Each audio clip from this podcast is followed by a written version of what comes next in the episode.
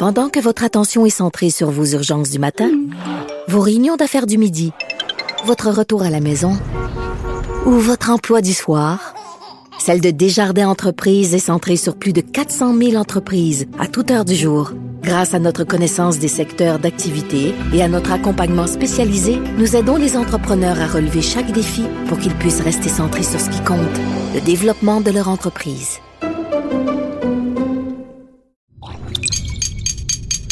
Cube Radio.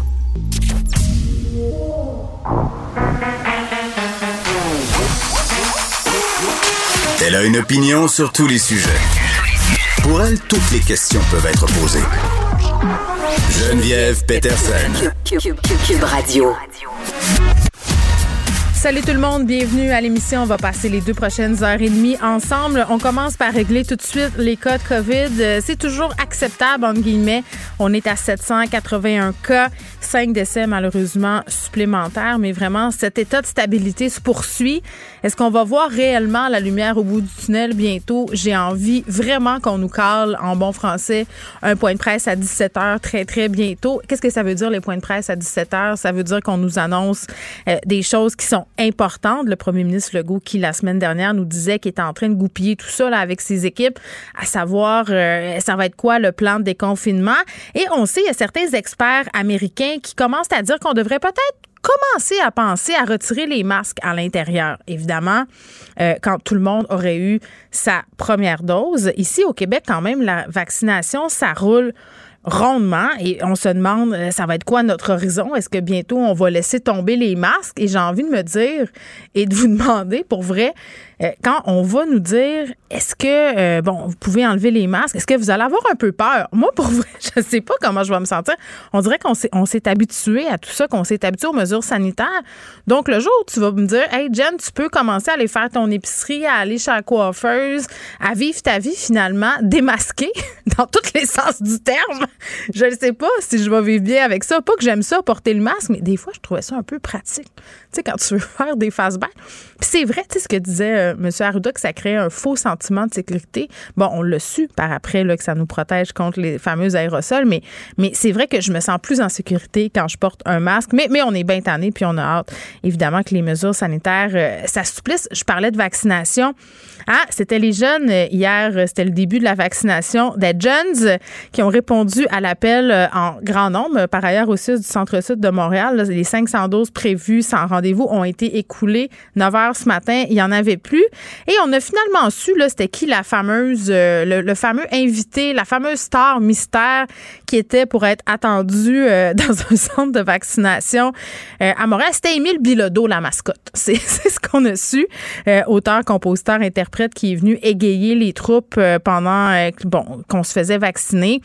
Émile Bilodeau, qui est connu pour ses positions euh, nationalistes. Un hasard, euh, je ne sais pas. En tout cas, ça tombait bien pour cette journée où on, nous annonce une réforme euh, de la loi 101, hein, parce que 40 ans après son adoption en 77, la Charte de la langue française est révisée en profondeur et fait, se refait une petite jeunesse. C'est ce que j'ai envie de dire.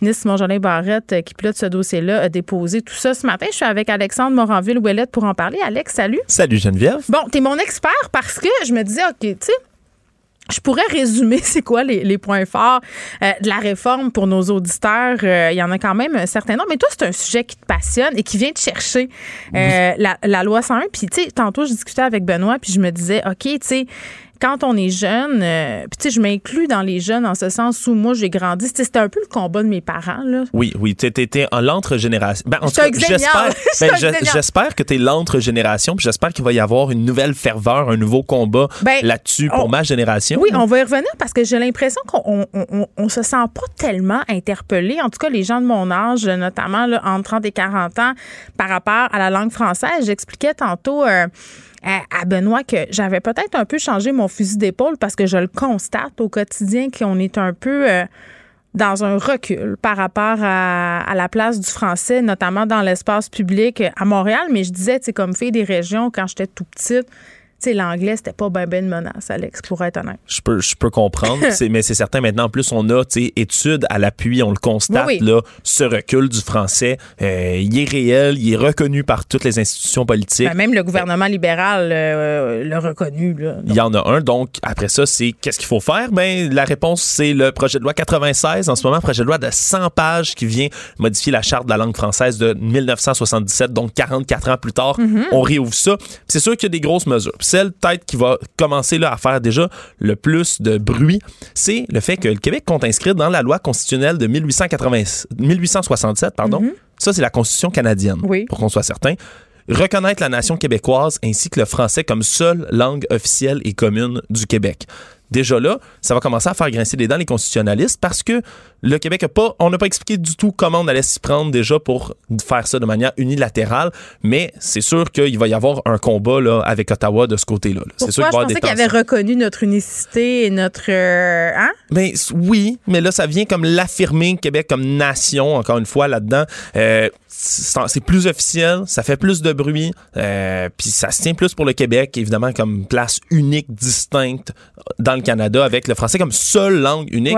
Disons que ça, ça, va, ça va brasser. ça risque de brasser avec Ottawa. Une des affaires euh, qui, en tout cas, moi, m'interpelle euh, dans, dans, ce qui a été annoncé tantôt, puis on reviendra sur ces mesures tout de suite après, Alex, c'est le fait qu'on va utiliser la clause dérogatoire, un peu comme on le fait avec la loi 21. Mhm. Le premier ministre Legault qui a manifesté sa volonté d'écrire au premier ministre des provinces à ce sujet-là pour leur expliquer le pourquoi du comment. Oui, exactement. il, va, il va écrire une missive, donc, et, au fédéral et aux autres le paliers euh, de gouvernements provinciaux, aux autres premiers ministres, parce que c'est comme un peu, c'est considéré dans le reste du Canada comme l'option nucléaire, hein, la fameuse clause dérogatoire, la clause 33 euh, de la Charte des droits et libertés canadiennes c'est parce que habituellement c'est l'option nucléaire, ça permet d'outrepasser certaines mesures euh, donc de, de, la charte canadienne des droits et libertés, mais disons qu'il y a un historique spécial hein, entre l'article 33 et le Québec, plus précisément beaucoup plus que toutes les autres provinces. La plupart l'ont jamais utilisé. Le fédéral n'a jamais utilisé lui-même la clause dérogatoire parce que on, on se souviendra, je vais pas faire l'historique complet. 1981, la nuit des longs couteaux, le rapatriement de la Constitution ah, sans l'accord du Québec. C'est bien de le faire euh, l'historique, Alex, parce que euh, tu sais c'est loin parfois les cours d'histoire, puis c'est des trucs qu'on prend pour acquis et auquel on n'aime pas trop penser,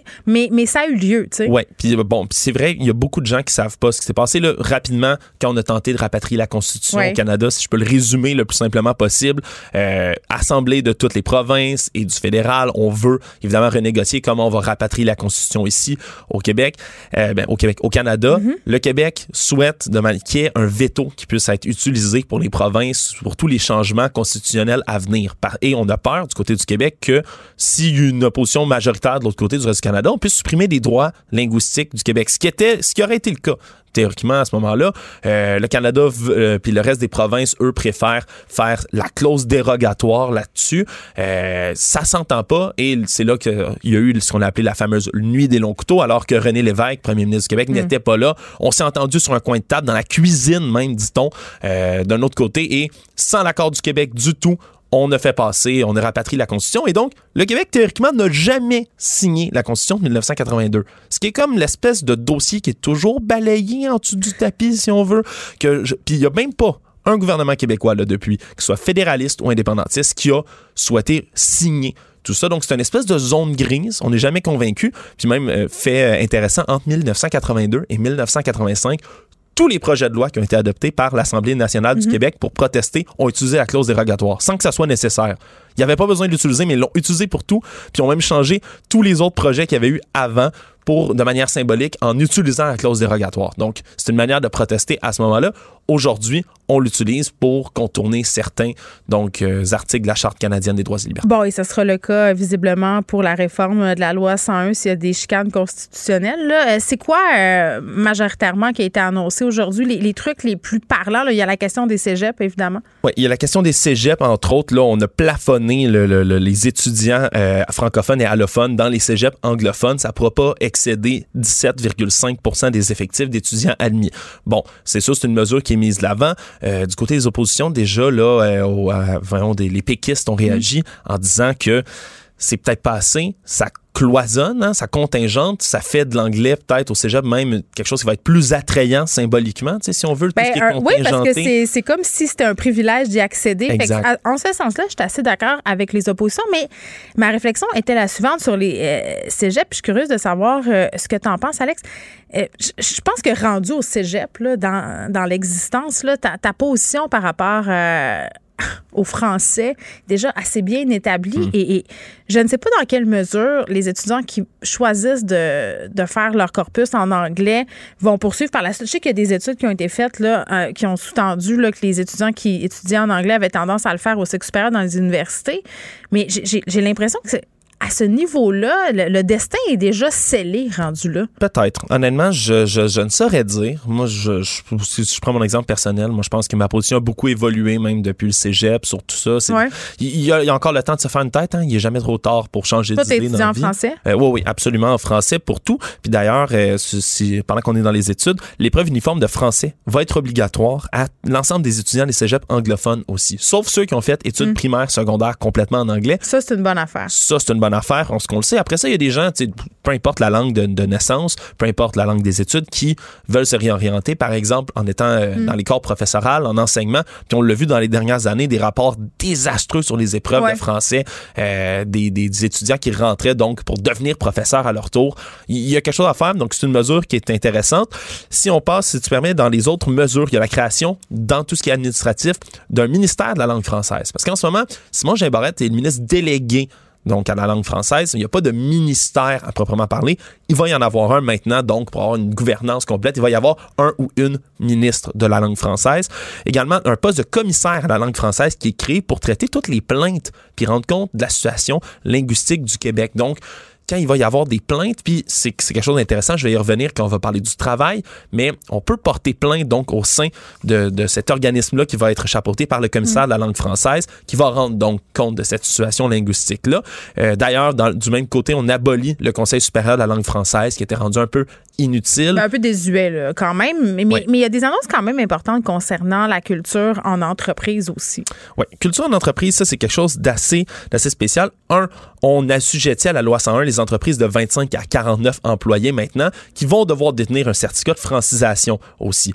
Même chose, on revient dans le, combat Également, attends, attends. Est-ce qu'il va y avoir une police qui va aller surveiller si les employés parlent anglais? Ça me semble un peu impossible à appliquer. OK. Ce qui est spécial, c'est justement, on a parlé du commissaire de la langue française. Puis évidemment, là, c'est un projet de loi de 100 pages. Là, on, c'est ce que c'est ma, ma, lecture à date de tout ça.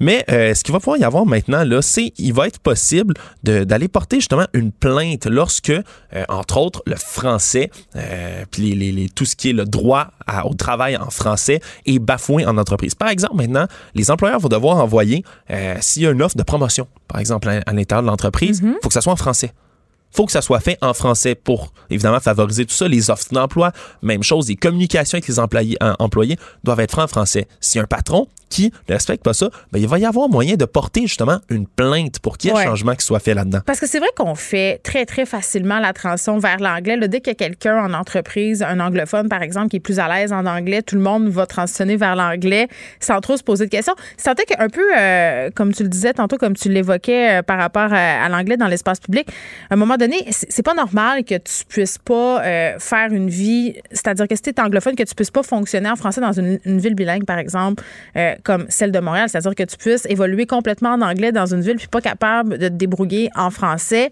Euh, même chose en entreprise. C'est clair que, à mon sens, ça, ça, devrait pas, ça, devrait pas pouvoir exister. Oui. Puis à ça s'ajoute aussi, c'est quelque chose qui est assez intéressant aussi, pour pouvoir demander, exiger euh, la langue anglaise, la maîtrise de l'anglais dans un poste, lorsqu'on fait une offre d'emploi maintenant, ça va devoir être motivé par l'employeur. Qui veulent, s'ils veulent ça, ils doivent en montrer la nécessité puis ils doivent évaluer les besoins linguistiques liés à la tâche concernée précise qui demande de l'anglais. Parce que moi, je, sais, j'ai grandi, ma mère m'a toujours dit faut que tu maîtrises l'anglais, sinon tu pourras pas te trouver une bonne job. Excuse-moi, ça, c'est spécial. C'est tellement vrai. C'est spécial. Moi, j'ai, souvent, j'ai passé à côté d'offres euh, d'emploi. En fait, mon premier employeur chez TVA Publication, moi, la première, la première place où j'ai travaillé dans ma vie, c'est, chez Québécois. C'est très ironique que je revienne ça aujourd'hui, mais quand j'avais 24 ans, je travaillais au magazine et puis, euh, bon, une, personne m'avait appelé pour euh, occuper un certain poste. C'était adjointe à la rédaction d'un magazine, OK?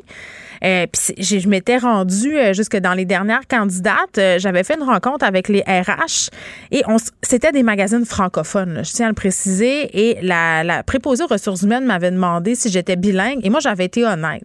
Sais, je venais du Saguenay, ça fait pas longtemps que j'étais arrivée. J'étais nullement bilingue, puis encore aujourd'hui, je me qualifie pas d'une personne bilingue. Je me débrouille en anglais, je peux soutenir une conversation en anglais. Je pourrais, dans une certaine mesure, pas animer en anglais, pas du tout, mais travailler en anglais dans un bureau, ça, ça se pourrait. Tu mhm. comprends? Et je n'ai pas eu la job parce que je n'étais pas parfaitement bilingue, alors que mon emploi ne nécessitait aucunement une maîtrise de l'anglais.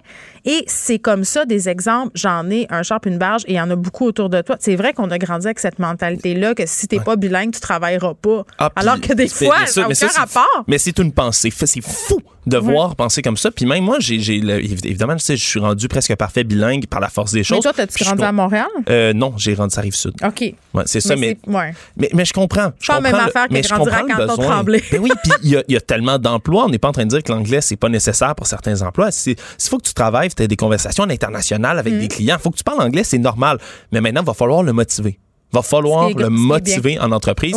Évidemment, là, ça va être de voir si le, nouveau poste de commissaire, euh, donc à la langue française, va pouvoir faire respecter ça de manière en, bonne et due forme. Mm-hmm. Mais c'est sûr que c'est intéressant euh, comme mesure euh, dans tout ça.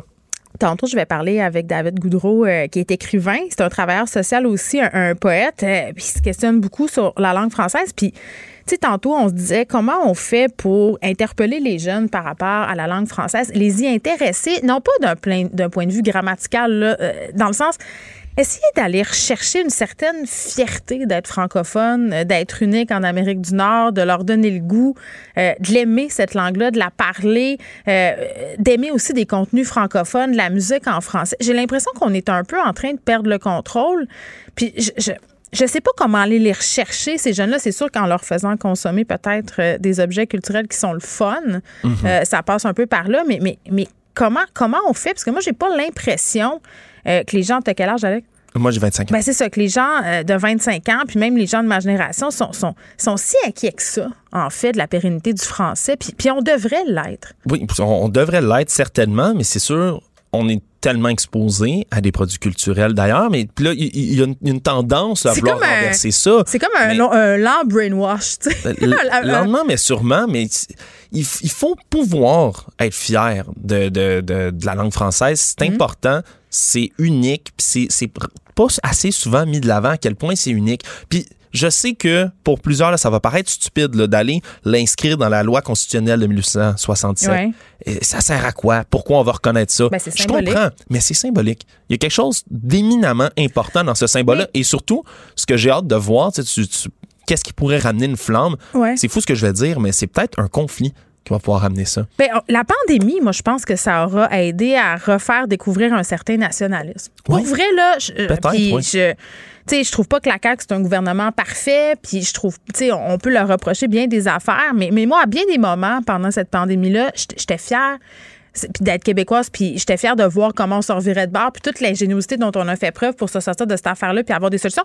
Puis ça faisait longtemps que je m'étais pas sentie de même, pour vrai. Puis surtout, il a fallu, si tu permets, il a fallu qu'on se débrouille par nous-mêmes aussi. Hein. Exact. Puis on avait l'exemple du reste du monde, puis là, c'était vraiment, là, les frontières sont fermées, on est notre côté, puis le système de santé, c'est un système de santé québécois, c'est une, prérogative provinciale. C'était pas au fédéral que ça s'organisait. On avait tout le loisir même de voir à quel point, sur certains dossiers, le fédéral a eu une grossière incompétence sur certains dossiers, mm. qui en ont mieux géré d'autres. On a pu voir la part des choses puis voir vraiment qu'est-ce que le Québec on a fait nous pour saisir notre, dans le fond, notre destinée, mm-hmm. ce qu'on avait à faire, là, je t'utilise des grands termes, mais ce qu'on pouvait faire nous-mêmes sur ce dossier-là, parce qu'on était livrés à nous-mêmes. Puis on a été fiers, mais on a vécu une psychose aussi. Hein. Des fois, c'était là, on a plus de cas que le Royaume-Uni au complet, au prorata de la population, ça va pas. Euh, j'ai pas dit que c'était parfait. Ah, des euh, fois, on adore notre système de vaccination. On a vécu toutes les étapes. C'est ça. Bon, ben, euh, je vais revenir tantôt avec David Goudreau sur notre fierté de parler français, comment on pourrait aussi réintéresser les jeunes à, ce combat-là qui, qui est, qui pas fini, en fait, puis qui, qui est plus important que jamais de mener, à mon sens, parce que tu parlais d'évolution de la pensée. Euh, moi, la mienne a pas mal évolué depuis deux, trois ans par rapport à la pérennité du français. Alexandre Moranville, vous êtes merci. Merci. Geneviève Peterson. Une animatrice pas comme les autres. Cube Radio. On est avec Nicole Gibault. Salut, Nicole. Bonjour Geneviève. Fait un retour euh, sur une cause dont on a parlé hier, le procès du policier Maxime Lehoux qui est accusé euh, d'agression sexuelle sur une collègue. Il y a un, en fait, c'est un procès qui se déroule euh, devant jury. Le jury, je pense, était déjà en retrait. Là, un des membres de ce jury vient d'être exclu. Ben oui, c'est quelque chose qu'on voit rarement, honnêtement. Là. Ouais. Euh, exclu, euh, puis, puis oui, on en a parlé hier parce que c'était, c'était bon, on a discuté du, du fond du dossier, Mm-hmm. mais euh, là présentement, on s'aperçoit que il y, il y aurait une personne qui est membre du jury, là, qui est un juré, qui aurait euh, fait des démarches lui-même en cours de procès pour peaufiner ou en tout cas euh, valider ou euh, une preuve qui avait, qui, ou, qui avait été commencée ou enfin il y avait une allégation Ben, de quelque chose. Ben, là on va dire c'est quoi là? Attends, mais est-ce que c'est, Moi, je dirais un peu qu'il a mené une enquête Ben, parallèle. C'est ça, mais on y arrive, on y Ouais. arrive. Mais c'est parce que ça vient pas de nulle part. C'est qu'il a entendu quelque chose au procès Mhm. qui l'a titillé, de toute évidence. Mais le, le, la- le rôle d'un membre d'un jury, c'est pas de se poser des questions hors la preuve et d'essayer de valider et d'enquêter. Là, on vient au mot enquêter. Il- il- T'as pas, comme jury, à faire ta propre enquête de, de, de quoi que ce soit. C'est, si cette preuve-là n'a pas été faite, s'il y a eu un manque dans la preuve, ben ça sera un manque dans la preuve. Mais tu peux pas l'inventer ou puis surtout pas l'inventer, c'est évident, mais tu peux pas aller non plus dire moi j'ai vérifié. Cette journée-là, exemple, je prends n'importe quel exemple, il neigeait pas alors qu'on dit dans le dossier que l'automobile aurait glissé, par exemple, sur de la neige. Ben, il, il neigeait pas du tout. La, la che- je le sais, je- j'ai fait mes vérifications. Ouais, je comprends ce que tu veux dire. Alors là, tu ajoutes quelque chose, mais juste s'imaginer qu'est-ce que ça a l'air dans la salle de délibération après ça, quand un membre aurait fait des démarches, aurait fait une enquête, puis vient donner ça comme information. É- Écoute, l'information, là, on sait ce que ça veut dire, là, comment c'est, c'est où, où est-ce qu'elle part, où est-ce qu'elle, de quoi ça vient. On peut pas faire ça dans une salle de, de, de, de cours, premièrement, et encore beaucoup moins dans une salle de délibération où un jury peut pas se permettre de faire des enquêtes par lui-même d'aucune façon. Si par contre le jury a des questions, dire écoutez, est-ce que vous pouvez nous donner telle partie, est-ce que telle chose a été vérifiée, le juge aura cette question-là, va discuter avec les avocats, puis parler, mais il faut le faire par le, le, le- par le bon véhicule, pas aller décider de faire une, une recherche ou une enquête par lui-même. C'est, c'est clair qu'il est exclu. Maintenant, c'est sûr qu'on ne peut pas continuer un procès devant jury, indépendamment que ça soit en délibéré ou non, si ça tombe en bas de 10. Alors, euh, là, ils sont rendus à 11, là, d'après ce que je comprends, là, si on en a enlevé un. Euh, donc, s'il arrive quoi que ce soit, on, on se croise les doigts avant que la décision soit rendue. Mm. Mais euh, s'il arrive quoi que ce soit, puis que ça tombe en bas, tu sais, un autre, on est c'est encore correct, là. Ouais. La loi le prévoit, mais pas en bas de 10. Jamais. Il faut, faut, faut arrêter le procès à ce moment-là. Il faut complètement recommencer. Mais est-ce que euh, tu l'as dit, c'est une situation qui est relativement euh, assez inusitée. Puis c'est ça, recommencer au complet, ça veut dire euh, deux affaires. Là. Un, euh, présumé victime qui doit aller raconter tout ça. Tout encore. Puis c'est- ce sont des fonds publics aussi, tu sais, qui sont. Ah non, c'est c'est des fonds publics, puis c'est vraiment mm, une erreur qui, à mon avis, je m'en. Mais on l'explique-tu comme il faut le au- c'est jury au début? excusable, ça. Ouais, c'est ça. Ben non. Non, non, c'est. Je peux pas croire que quelqu'un. euh, euh, regarde là, qu'est-ce qu'on comprend pas dans vous devez vous en remettre à la preuve telle que présentée devant vous. OK, on est obligé de dire, mais vous ne pouvez pas faire ci, faire ça, faire ci, faire ça? Tu peux pas chercher sur ton là. téléphone sur le site de Météo Média, Nicole. C'est clair, tu peux pas. OK? Tu cherches pas l'heure de lever du soleil. Non. Exact. tu peux pas faire des recherches considérant ce que tu as entendu pour valider ou Ouais. invalider quelque chose. Tu peux pas faire des Non. recherches sur météo média pour savoir si tu vas passer une belle fin de semaine, ça. mais pas pour d'autres choses. Exactement. On va laisser ça aux vrais enquêteurs, ce travail-là. Puis euh, aux avocats qui sont en charge de faire la preuve. Euh, une histoire qui m'a particulièrement euh, touchée, Nicole, parce que ça c'est arrivé dans ma famille. Je dois le dire, là. Euh, je te parle d'une préposée aux bénéficiaires qui a avoué avoir volé pour 50 000 de bijoux à des personnes âgées. C'était une femme qui travaillait dans une résidence de Sainte-Thérèse Elle volait, euh, bon, ces personnes-là, quand ils étaient évidemment pas dans leur chambre, des personnes souvent qui étaient en situation de vulnérabilité. Puis moi, c'est arrivé à ma grand-mère, euh, Nicole, qui est décédée aujourd'hui, là.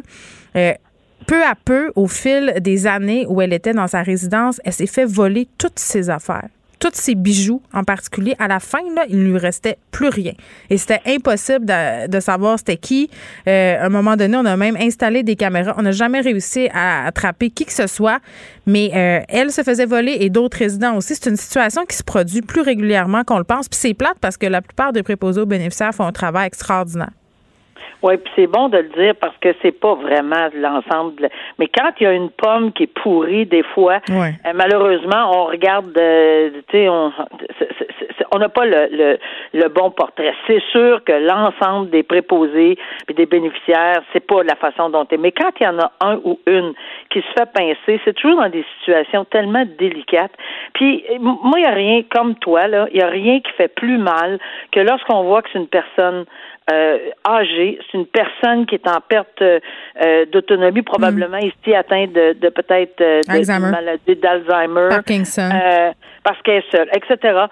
Il y avait, tu sais, il y a un ensemble de circonstances qui fait que ça peut pas être plus vulnérable, puis qu'on soit assez minable, puis là je pèse même pas mon mot là, de, de faire de, de faire ce genre d'acte là au bénéfice de sa petite poche, peu importe porte les raisons. Qu'on soit, on a, on, a besoin d'argent. Je pense que là, la première personne qui va dire ça en pandémie, on a besoin d'argent. Je pense que tout le monde sait ce que ça veut dire là. Euh, on essaie de, tu sais, les gens essayent de, de, de s'en tirer de peine et de misère. Mais peu importe. Combien de fois j'ai eu ça moi sur le banc, me dire, oui, mm. mais c'est parce que j'étais en, j'avais, j'avais un problème financier. Moi, les deux bras me tombaient, puis je disais, ben oui, comme, comme la moitié de la planète ou trois quarts de la planète là. C'est pas une raison, ça là, là. Et puis j'étais en détresse, ben va chercher de l'aide. Il y a un paquet de facteurs ici qui, à mon avis, est-ce que c'est vrai tout ça parce qu'on prétend qu'elle elle avait un passé? C'est pour ça qu'il va y avoir un rapport présententiel. Je comprends pourquoi on demande un rapport présententiel. On n'a pas prononcé de sentence encore pour connaître vraiment euh, le pourquoi du comment, ça n'excusera pas les gestes. Ça va peut-être faire comprendre quelque chose, mais en quelque part, il faut qu'un message passe aussi, c'est que tous ces irritants-là peuvent être discutés à l'extérieur avant de vider hmm. l'appartement ou la petite place d'une personne vulnérable âgée atteinte d'Alzheimer. C'est inconcevable. Puis en plus, c'est des, souvenirs de vie. Ben oui. Des souvenirs de vie. Il n'y en a pas de prix à ça. Quand même, car la madame, donnez-y 3 millions, là. Si elle avait quelque chose qui avait été donné par son conjoint, puis auquel elle tenait, voyons, ça n'a même pas de sens. Mm. L'histoire de vie là-dedans et les souvenirs, pas de prix, c'est d'une tristesse inouïe. Ben oui, c'est triste. La famille a pu racheter parce que c'était fait voler une bague, euh, bon, quand même assez onéreuse, euh, la dame en question.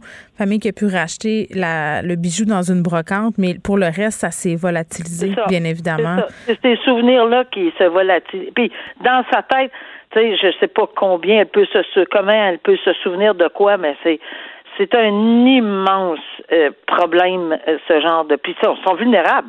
C'est comme s'ils ouvraient la, la, leur, leur sacoche, leur valise, leur leur boîte à bijoux puis j'ai dedans. c'est dommage parce que bon, euh, la, la, profession de préposé aux bénéficiaires, euh, souvent, euh, c'est une profession qui a besoin d'être revalorisée beaucoup. Puis à chaque fois qu'il y a des incidents comme ça, où on a beaucoup aussi parlé depuis quelques années là, de cas où il y a eu de la maltraitance, à chaque fois, ça me fait mal au cœur de l'en parler. C'est comme quand on parle des problèmes à DPJ, tu te dis, Colin, c'est pour deux, trois personnes qui font mal leur job. La majorité des gens, littéralement, se tuent à l'ouvrage. Parfois, font trois, quatre centres pour arriver. Donc, ça me fait toujours mal au cœur d'en parler. Puis je veux le souligner, la plupart font très bien. C'est pour ça qu'on le dit, c'est pour ça qu'on le souligne, mais on peut pas passer à côté non plus. Mais non, t'as raison. Puis, puis, puis on sonne la lampe peut-être pour d'autres familles qui vont dire Oh mon Dieu, pas parce hmm. qu'on va épier tout le monde, mais c'est parce que si on s'aperçoit de quelque chose. Mais c'est, c'est vraiment exceptionnel et Dieu merci que c'est exceptionnel. Bon, une histoire compliquée quand même, euh, Nicole. Un homme accusé d'enlèvement à Sutton qui a écrit une lettre à sa victime alléguée pour s'excuser. Euh, puis finalement, dans le cadre des procédures, on se rend compte qu'il était peut-être pas si sincère que ça euh, dans ses excuses. Là, parce que euh, c'est ça, quand je dis que c'est compliqué, il faut démêler tout ça. Ça serait suite à un interrogatoire qui aurait avoué son geste, puis finalement a décidé de se représenter lui-même. C'est ce que je comprends. Et il voulait pas que la lettre soit présentée en cours parce que ça considérait, ça constituait, pardon, une certaine forme d'admission. Peux-tu comme essayer d'expliquer ça simplement? Bon, OK. Je, pour faire un, un, portrait très, très général, évidemment, on n'ira pas dans si c'est correct, si c'est pas correct, c'est pas à nous à faire ça, c'est devant le jury. Mais, mais ce qui est important de comprendre, c'est un, oui, c'est un procès devant le jury. Deux, il se représente seul. Je, je, il y a le droit, là. On s'entend, là. Il y a le droit. Mm. Mais c'est toujours une complication. Et devant le jury, euh, mon Dieu, ça doit être incroyablement difficile mm. à gérer. Euh, la patience du juge, euh, il faut avoir une patience aiguë. Il faut faire extrêmement attention. Pourquoi? Parce que le jury est maître des faits. Le, le juge, on l'aurait dit, mais c'est bon de le dire, est maître du droit. Toute question d'admissibilité, est-ce admissible? Pourquoi? Quand? Comment? C'est pas fait devant le jury. Fait que moi, je ne sais pas, on n'en parlera pas parce que le jury n'est pas séquestré, puis en ce moment, on sait rien. Mais on sait une chose, c'est que le juge a dit ce matin, parce qu'il a fait une objection. Il se représente seul, donc c'est élevé, objection. Le juge a dit non, ça a déjà été discuté, fini, on passe à autre chose. Et, et c'est dans un dossier assez euh, difficile aussi. C'est un enlèvement. Euh, il, est, il, est, il, est, accusé de séquestration d'une jeune mineure, etc.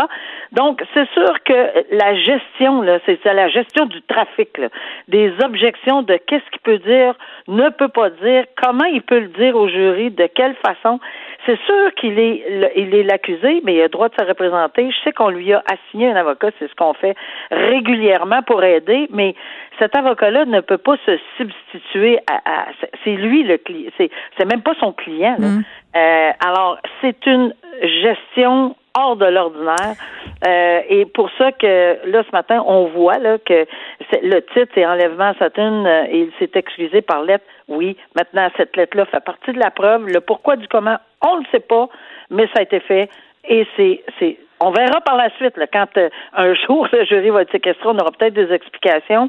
Ça fera peut-être partie des doléances d'un appel, on ne sait pas. Hmm. Mais pour le moment, on est, on est en, en face d'une situation assez délicate. Nicole, c'est-tu moi? C'est peut-être un hasard, là, mais j'ai l'impression que de plus en plus de gens qui se représentent seuls, ça, ça, nous arrive régulièrement de discuter ensemble de cas où, où, les, les personnes font ce choix-là. Oui, mais il y a, oui, il y en a beaucoup qui se représentent seuls. peut-être que ça, ça, donne comme moi, je n'ai eu toute ma vie là, qui se sont représentés seuls. Là, j'en ai eu beaucoup. Maintenant, la proportion était vraiment euh, peut-être pas la même. Peut-être que c'est à cause des coûts. Peut-être qu'il n'est pas éligible. On ne sait pas. Là, j'ai aucune idée. Mais des fois, c'est une question de coûts. Mais par contre, euh, on sait qu'ils ont droit à quand même des services euh, pour l'aide juridique s'ils sont éligibles. On ne sait pas pourquoi, mais dans certains cas il y a des gens qui préfèrent vraiment le faire parce qu'ils croient vraiment que c'est eux qui sont le mieux placés. Sauf que c'est pas. le message que j'ai toujours dit à ces gens-là, euh, oui, vous avez un droit, c'est fondamental. La seule chose, c'est que la procédure, l'admissibilité, la, non-admissibilité d'une preuve, l'objection, le pourquoi, le, toute, toute cette procédure-là. Mais la poutine de la cour, là, appelons ça de mais Oui, mais pas ça peut. La poutine peut être, ça peut être fondamentale. Et fatale. Et fatale, je m'en allais chercher le mot, merci. ça peut être fatal. Oui. Et là, le, tu sais, il faut faire extrêmement attention. En tout cas, dans un procès criminel, à mon humble avis, c'est tellement pas une bonne idée, là. Mais ici, dans les circonstances, on l'a accompagné d'un avocat. Alors, au moins, on a, on s'est assuré de protéger mm certaines choses. Alors, c'est sûr qu'on va bien l'encadrer, puis il n'y a pas de danger nécessairement. Puis euh, ça, le jury est, mis au courant, puis tout, le portrait est dressé. Le seul danger, c'est qu'il soit reconnu coupable et s'il l'est, on s'entend que c'est la chose qui doit arriver. Nicole, merci, on se parle demain. À demain, au revoir.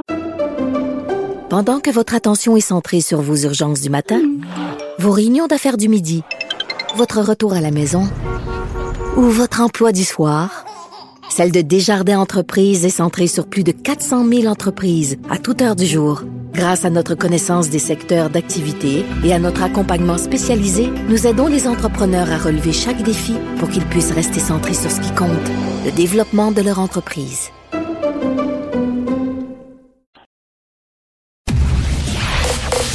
Vous écoutez Geneviève Peterson.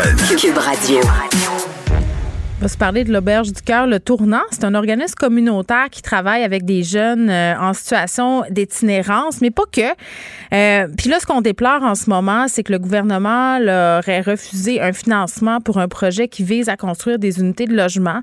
On sait là euh, que parmi les revendications de la commission Laurent, il y a beaucoup d'inquiétudes des, des jeunes qui sont sortis, si on veut, du système de la DPJ, des gens qui travaillent à la DPJ, des gens qui travaillent avec bon des personnes qui sont dans le système depuis longtemps, à savoir qu'est-ce qui arrive avec euh, les enfants qui sont dans le système, les enfants de la DPJ, les enfants qui grandissent dans les centres de jeunesse quand ils ont 18 ans. Puis ça faisait vraiment partie des constats. On doit les aider à transitionner entre guillemets, entre la vie euh, qui est régie entre, euh, par la DPJ et la vraie vie. Puis là, je mets des guillemets à tout ça. donc, on va parler à un jeune, Jean-William Côté, qui a bénéficié des services de l'Auberge du Cœur Le Tournant. Il est là. Jean-William Côté, salut. Oui, bonjour, ça va bien? Ben oui, hey, merci de nous parler parce que, tu sais, quand on parle d'organismes comme ça, c'est toujours un peu. Puis après, on va parler à quelqu'un qui travaille euh, au tournant, mais pour ceux qui bénéficient de ces, ces services-là, pour nous, ça paraît toujours un peu mystérieux. Est-ce que.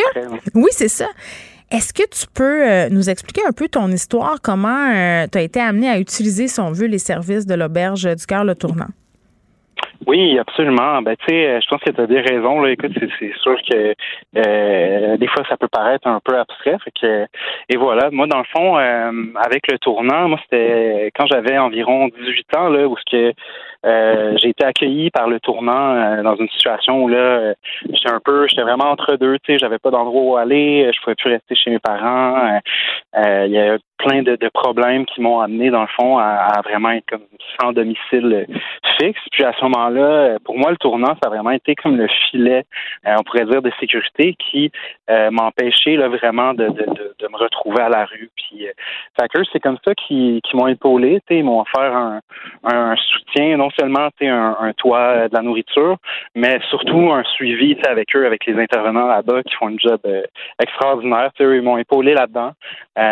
puis à travers ça aussi, non seulement ils m'ont épaulé quand ça allait mal, mais quand j'ai commencé à mieux aller, à m'en mm. sortir, écoute, ils m'ont soutenu dans mes projets. Lorsque j'ai démarré mon, mon podcast, euh, les idées radicales, ils étaient derrière moi et poussaient à fond. Fait ça, ça a été vraiment, euh, écoute, pour moi, ça a été un, tremplin, le tournant. Puis je suis encore en contact avec eux parce que euh, c'est vraiment du bon monde.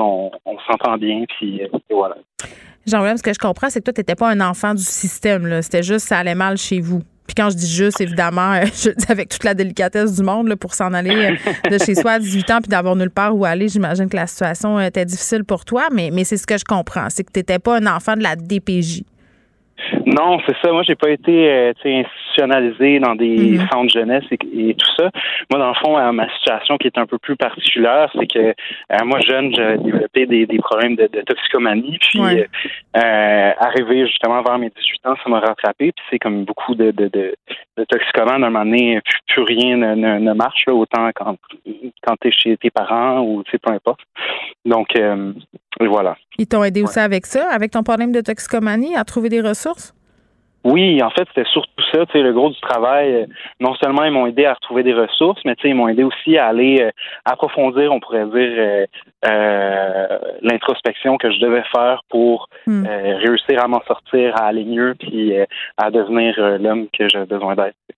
Qu'est-ce que tu penses qui te serait arrivé, Jean-William, si tu n'avais pas cogné à cette porte-là, à l'auberge du cœur? Ben pour moi, c'est clair. Je pense que éventuellement, euh, ma toxicomanie aurait pris encore plus le dessus, puis je me serais retrouvé euh, littéralement euh, à la rue. Ça, pour moi, ça fait, ça fait aucun doute.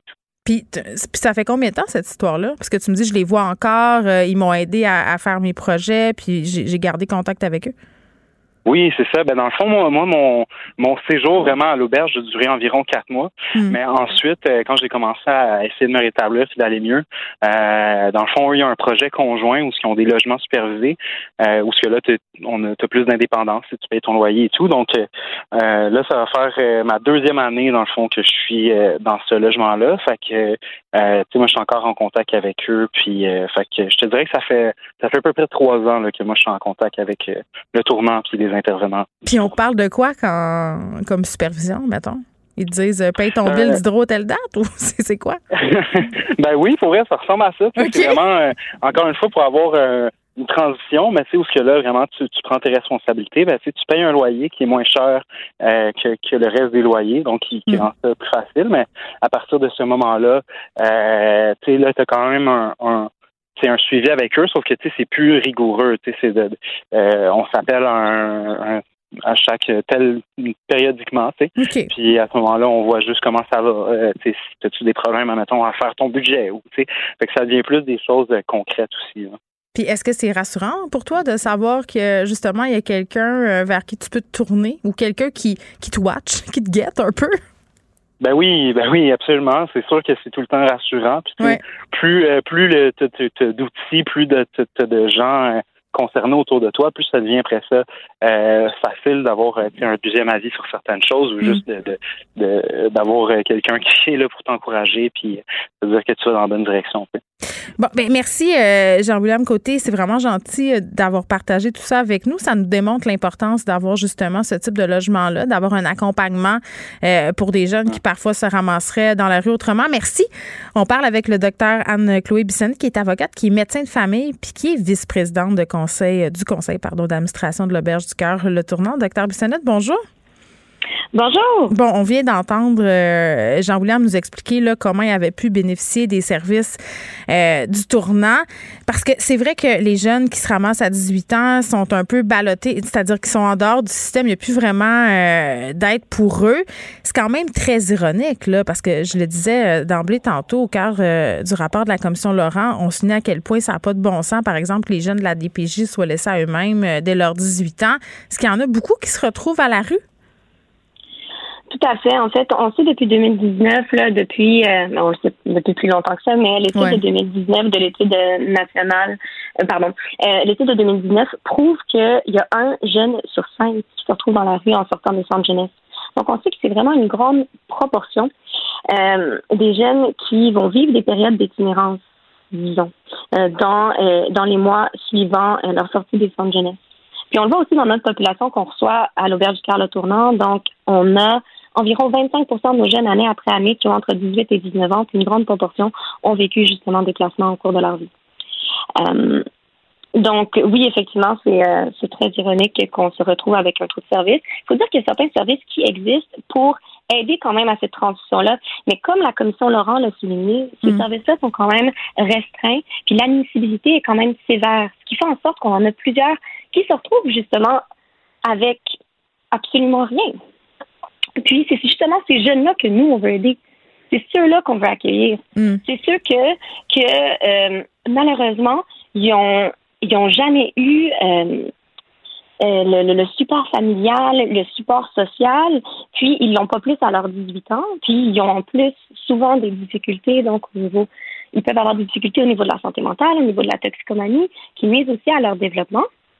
Puis nous, on veut les aider, on veut les prendre en charge, on veut les accompagner vers l'autonomie. Puis, euh, vous n'avez pas les moyens, on vous refuse euh, cette subvention-là. Puis Bon, euh, on va y revenir là, sur ce que peuvent permettre les logements euh, supervisés.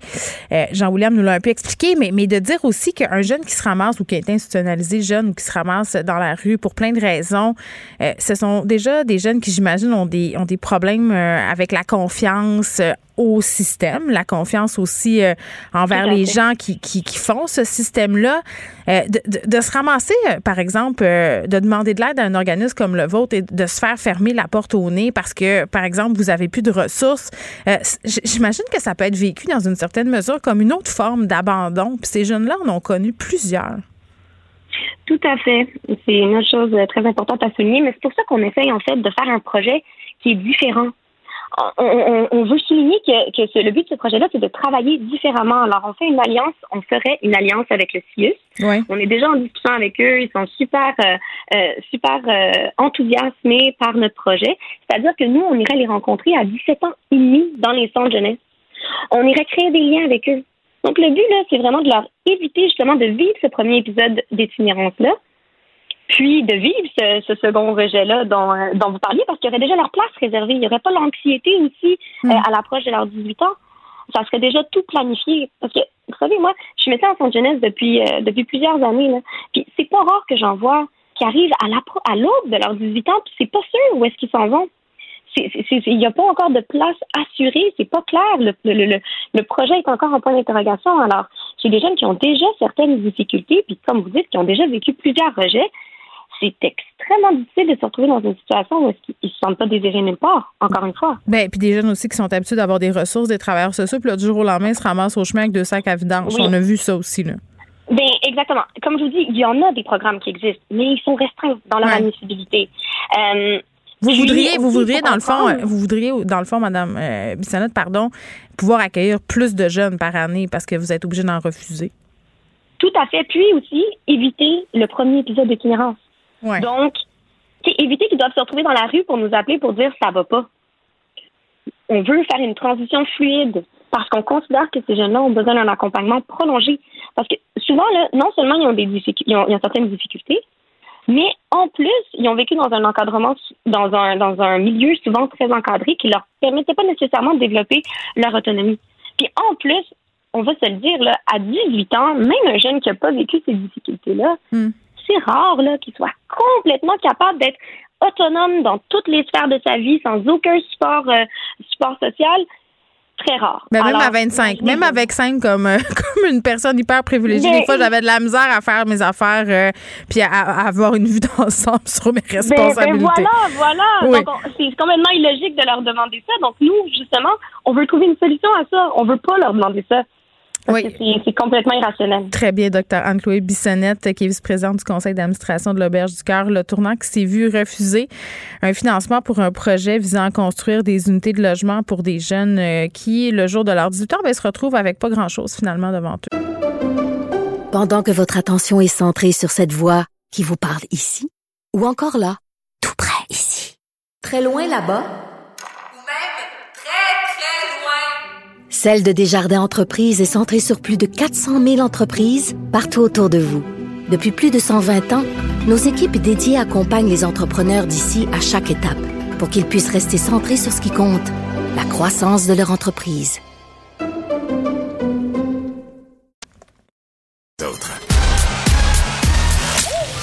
Geneviève Peterson.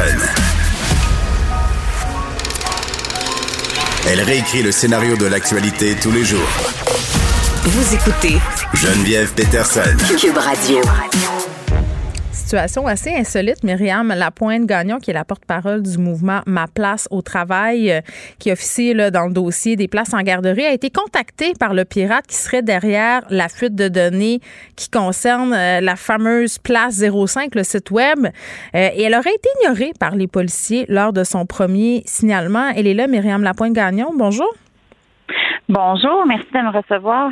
Bien, ça me fait grand plaisir parce que c'est assez insolite. Là. Premièrement, j'ai envie de vous demander euh, parce que tu sais, on se fait pas, euh, ouais, on se fait pas contacter par un pirate informatique chaque jour. Là, je veux pas rire parce que c'est une fuite de ah, données, c'est pas drôle. Les seuls pirates que je connais, c'est ceux dans les livres d'enfants de mon, mon fils. Là, Exactement. Ben, ben c'est ça. Donc, comment est-ce que vous avez réagi quand, quand ben, un, quand vous avez lu sur cette fuite euh, de données-là, des dossiers des parents, là, 5 000 parents et leurs enfants, puis des fuites de données qui atteignent 500 000 personnes, c'est ce qu'on a appris euh, par la suite? Oui. Oui, oui, oui. pour être bien honnête, là, la première fois que j'ai aperçu le courriel dans mon téléphone, euh, je pensais que c'était presque une blague, là, comme un, un prank, là, comme on peut dire en anglais. Euh, puis j'étais en train euh, d'allaiter mon enfant. Euh, C'était la veille de la, la, mobilisation pour la fête des mères, là, d'ailleurs, euh, qui a eu lieu dans, dans plusieurs grandes villes. Moi, j'étais à Québec. Mm-hmm. Et puis, donc, je me suis réveillée pour allaiter. Et compte tenu qu'il se passait beaucoup de choses pour le lendemain, j'ai regardé mon téléphone, puis J'étais en train d'allaiter en pleine nuit, donc euh, j'ai comme un peu laissé ça de, côté. Euh, puis euh, le lendemain, j'étais à l'Assemblée nationale, donc on était dans, dans le rush. donc j'ai juste eu vraiment connaissance là, que puis j'ai comme réalisé que ça pouvait être quelque chose de criminel là, le lendemain, là, donc le dimanche. Et tout de suite, au moment où que j'ai j'ai pensé que ce serait criminel. Là, euh, c'est sûr que, que moi, j'ai pas euh, regardé là, les documents comme tels plus qu'il faut. Là. Euh, puis, dans le fond, là, bah, tous les parents qui nous écoutent peut-être aujourd'hui, là, je n'ai pas votre information. et je ne peux pas vous confirmer si oui ou non vous êtes sur la liste. J'ai même pas vérifié si mon nom est sur la liste. Puis, D'ailleurs, c'est ça, c'est aussi un souci. là. Est-ce qu'on va essayer de me faire chanter avec des données personnelles de mon enfant? Mais attendez, Myriam Lapointe, je veux juste être sûre que je comprends bien. Là, le, pirate informatique a communiqué avec vous par un bon vieux courriel? par un courriel. Ben, je peux pas rentrer trop dans les détails. En fait, je, parce qu'il y a une enquête. Je sais qu'il y a une enquête en cours. Je veux pas nuire à, rien. Là, dans le fond, juste de savoir déjà que le contact que, que, le pirate m'a contacté moi mhm. euh, à mon nom personnel euh, mais bon c'est que je suis rendue une figure médiatique de cette question-là et qu'il y a deux mois personne ne me connaissait nulle part euh, et que j'étais une maman en pantoufle de chat dans mon salon qui a simplement lancé un mot clic en espérant rejoindre quelques dizaines de personnes. Je veux remettre les gens là, en contexte là. Moi un lanceur d'alerte ça m'évoquait pas grand chose oui c'est ça vous êtes vous n'êtes pas habitué de gérer ça, puis la madame en pantoufle de chat, comment qu'elle réagit? Ben, la madame en pantoufle de chat, là, a bien des, des chapeaux, puis a bien des choses à gérer en allaitant encore aux 3-4 heures. Oui, oui, ben, bravo à vous. Avec un, un, bébé qui sort jamais de la maison, qui que là était à Québec dans un lieu inconnu, qui me faisait une crise épouvantable de poussée dentaire. Là. Tous les parents savent c'est quoi, là. Euh, donc, euh, la madame est pas mal dépassée. Puis, tu sais, elle a l'impression de vivre une, une série complète, de, une saison complète de District 31 là, depuis euh, samedi soir. Là. Ben, je comprends. puis vraiment, là, tu sais, c'est fou parce que là, vous avez fait l'introduction en disant le, dans le fond, l'accueil que j'ai eu par rapport à la Sûreté du Québec, il faut savoir que entre, tu sais, j'ai appelé plusieurs fois, dans le fond, à la sécurité du, à la Sûreté ben, racontez-moi donc ça. Euh, je dirais qu'il y a un appel vraiment où je me suis pas euh, sentie bien et je me suis pas sentie euh, prise au sérieux dans, dans, ce que je rapportais là. puis donc c'est ça là. J'ai vraiment dès que j'ai dit les mots garderie et maman là, j'ai eu l'impression que c'est comme ben pourquoi vous nous dérangez avec ça là? Puis là, j'ai fait ben excusez, mais tu sais, j'ai excusez, probablement j'ai pas à m'excuser d'appeler la Sûreté du Québec, là, mais dans le sens où j'ai ben, vous êtes une citoyenne, euh, vous avez le droit de revendiquer les services de la SQ, oui? Ben là, c'est juste que moi, en plus, j'ai ça sur, tu sais, j'avais ça dans, dans mon courriel, là, j'étais vraiment pas bien avec ça. C'est comme si on m'avait mis une patate chaude entre les mains, puis j'avais vraiment pas les compétences pour savoir quoi faire avec. Là. Heureusement, je n'ai pas partagé ça à personne à l'exception du journaliste qui a fait son travail d'enquête et d'ailleurs, s'il n'avait pas fait ce travail-là, est-ce qu'on en parlerait aujourd'hui? Est-ce que les parents sauraient qu'il y a une hmm. brèche? Je ne sais pas. Journaliste de la presse. Euh, oui, journaliste de la presse, euh, Tommy Chouinard, euh, qui, qui est en fait le journaliste qui suit le dossier, qui est un journaliste sérieux qui répond à, à, des critères de journaliste, donc qui protège les informations. Lui, je me suis assurée qu'il fasse un appel rapide au ministère et à la place 05. Donc, euh, ce que la, la SQ me dit, c'est que j'ai fait mon devoir de citoyenne. Mais c'est sûr qu'il y a eu des lacunes au niveau de l'accueil que j'ai eu dans les appels parce que j'ai appelé à trois postes de la SQ et il n'y a rien eu euh, avant que le journaliste appelle le ministère à la ah. place 05. Donc, pourquoi? Ben ça, c'est une grande question auquel je n'ai, je n'ai pas la réponse. Tout ce que je peux vous dire, c'est que mon sentiment, c'est que du moment où je disais que c'était une lutte pour des places en garderie et que j'étais une maman, c'était comme si ça pouvait pas être sérieux. Puis c'est un peu ça que j'ai j'ai d'ailleurs dit euh, parce que j'ai insisté. Hein, dans le mouvement, on dit beaucoup qu'on doit insister pour se faire entendre parce que c'est important puis que notre voix, elle est importante. Donc, j'ai insisté en disant c'est très important. J'ai des données confidentielles de 5000 personnes. Hmm. Si j'étais mal intentionnée, là, tu sais, euh, c'est ça que je leur ai dit. Les filles me dit qu'est-ce que vous voulez qu'on fasse avec ça? Je dis, ben, voulez-vous que j'appelle chacune de ces personnes-là pour les avertir? Parce que c'est ça votre travail, là. Hmm. Question comme ça, euh, naïve, est-ce que c'est un policier ou une policière qui vous a répondu? Ce sont ben l'appel en question là où je me suis sentie là, je vais reprendre les mots du journaliste là euh, que je me suis sentie comme une femme conne d'appeler là. Oui. Euh, c'était un homme. OK. Euh, puis ensuite de ça, moi je veux rassurer les gens que présentement, là, je suis prise au sérieux. Euh, présentement, c'est une équipe d'enquêteurs euh, spécialisés en cybersécurité qui m'ont rencontré pour prendre ma déposition. C'était deux enquêteurs femmes d'ailleurs euh, qui ah. m'ont rencontré. Hein. On, on, voit souvent l'image d'un enquêteur homme, mais il y a des femmes qui font ce travail-là et qui le font et qui ont des enfants aussi qui connaissent la problématique. Bref, mais vraiment, j'ai été pris avec sérieux, avec respect. ils ont répondu à mes questions. puis là, je suis accompagnée dans tout ça là, de façon très professionnelle à partir de maintenant. Ouais, c'est bien plate plate, euh, Madame Lapointe-Gagnon, qu'il a fallu, euh, encore une fois, qu'il y ait des journalistes qui brassent un peu la cage pour que, bon, on, décide de traiter les citoyens avec égard. Là, au-delà de cette histoire-là, vous travaillez avec le mouvement Ma place au travail pour tenter de faire avancer le dossier des places en garderie. Là, ça, c'en est une autre patate chaude à l'échelle québécoise. Euh, vous lancez une pétition. Là est plus dans les mains de la CAQ présentement, cette ben, Oui, puis là, vous lancez une pétition pour les interpeller aujourd'hui. Oui, oui, oui. Ça fait longtemps qu'on travaille sur la pétition. Euh, la pétition, elle a été co-rédigée avec les trois partis de l'opposition euh, qui ont euh, avec leurs solutions à eux, mais au final, c'était nous qui avions le dernier mot et on a vraiment repris les éléments et on a mis notre touche à cette pétition-là qui s'appelle en fait euh, qui est la pétition de ma place au travail. Donc, euh, présentement, on vient de la partager sur notre page publique euh, Facebook. Donc, vous pouvez la retrouver simplement sur la page publique et ça va circuler parce qu'il y a une vidéo qui va circuler où on voit, dans le fond, les trois oppositions, les trois porte-paroles en matière de famille, donc Véronique Yvon, Marc Tanguy, Christine Labrie, mm. je les salue d'ailleurs, qui ont accepté de lire un message au nom d'une famille, donc de prendre la parole au nom d'une famille. Et moi, je prends la parole au nom de mon garçon. Et il y a un papa qui prend euh, la parole au nom de son fils Léo, qui est à naître, et une grand-maman qui, euh, euh, je la salue d'ailleurs, là, qui habite sur ma rue, une grand-maman, une ancienne infirmière qui a des petits-enfants et qui est très concernée aussi par cette question-là parce que ça touche tout le monde.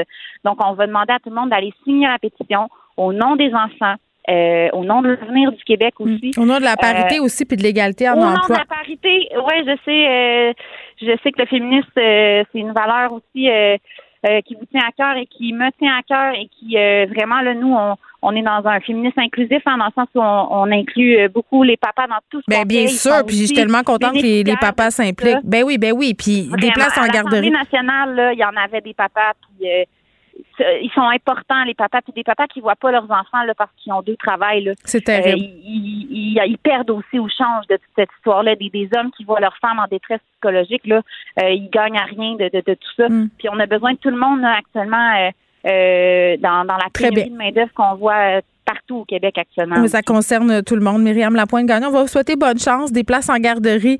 Myriam Lapointe-Gagnon qui est porte-parole de Ma place au travail. Pendant que votre attention est centrée sur cette voix qui vous parle ici, ou encore là, tout près ici, très loin là-bas, ou même très, très loin, Celle de Desjardins Entreprises est centrée sur plus de 400 000 entreprises partout autour de vous. Depuis plus de 120 ans, nos équipes dédiées accompagnent les entrepreneurs d'ici à chaque étape pour qu'ils puissent rester centrés sur ce qui compte, la croissance de leur entreprise.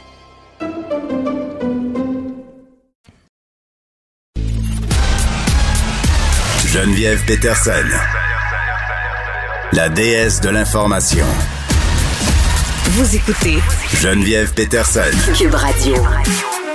Tantôt, euh, au début de l'émission, on se questionnait avec Alexandre Moranville-Ouellette à savoir comment on réintéresse les jeunes euh, au français, comment on les rend fiers de parler français, d'être euh, en fait une minorité en Amérique du Nord, parce que, bon, je vous le disais, là, à un moment donné, moi, j'avais pas l'impression que notre culture était tant menacée que ça.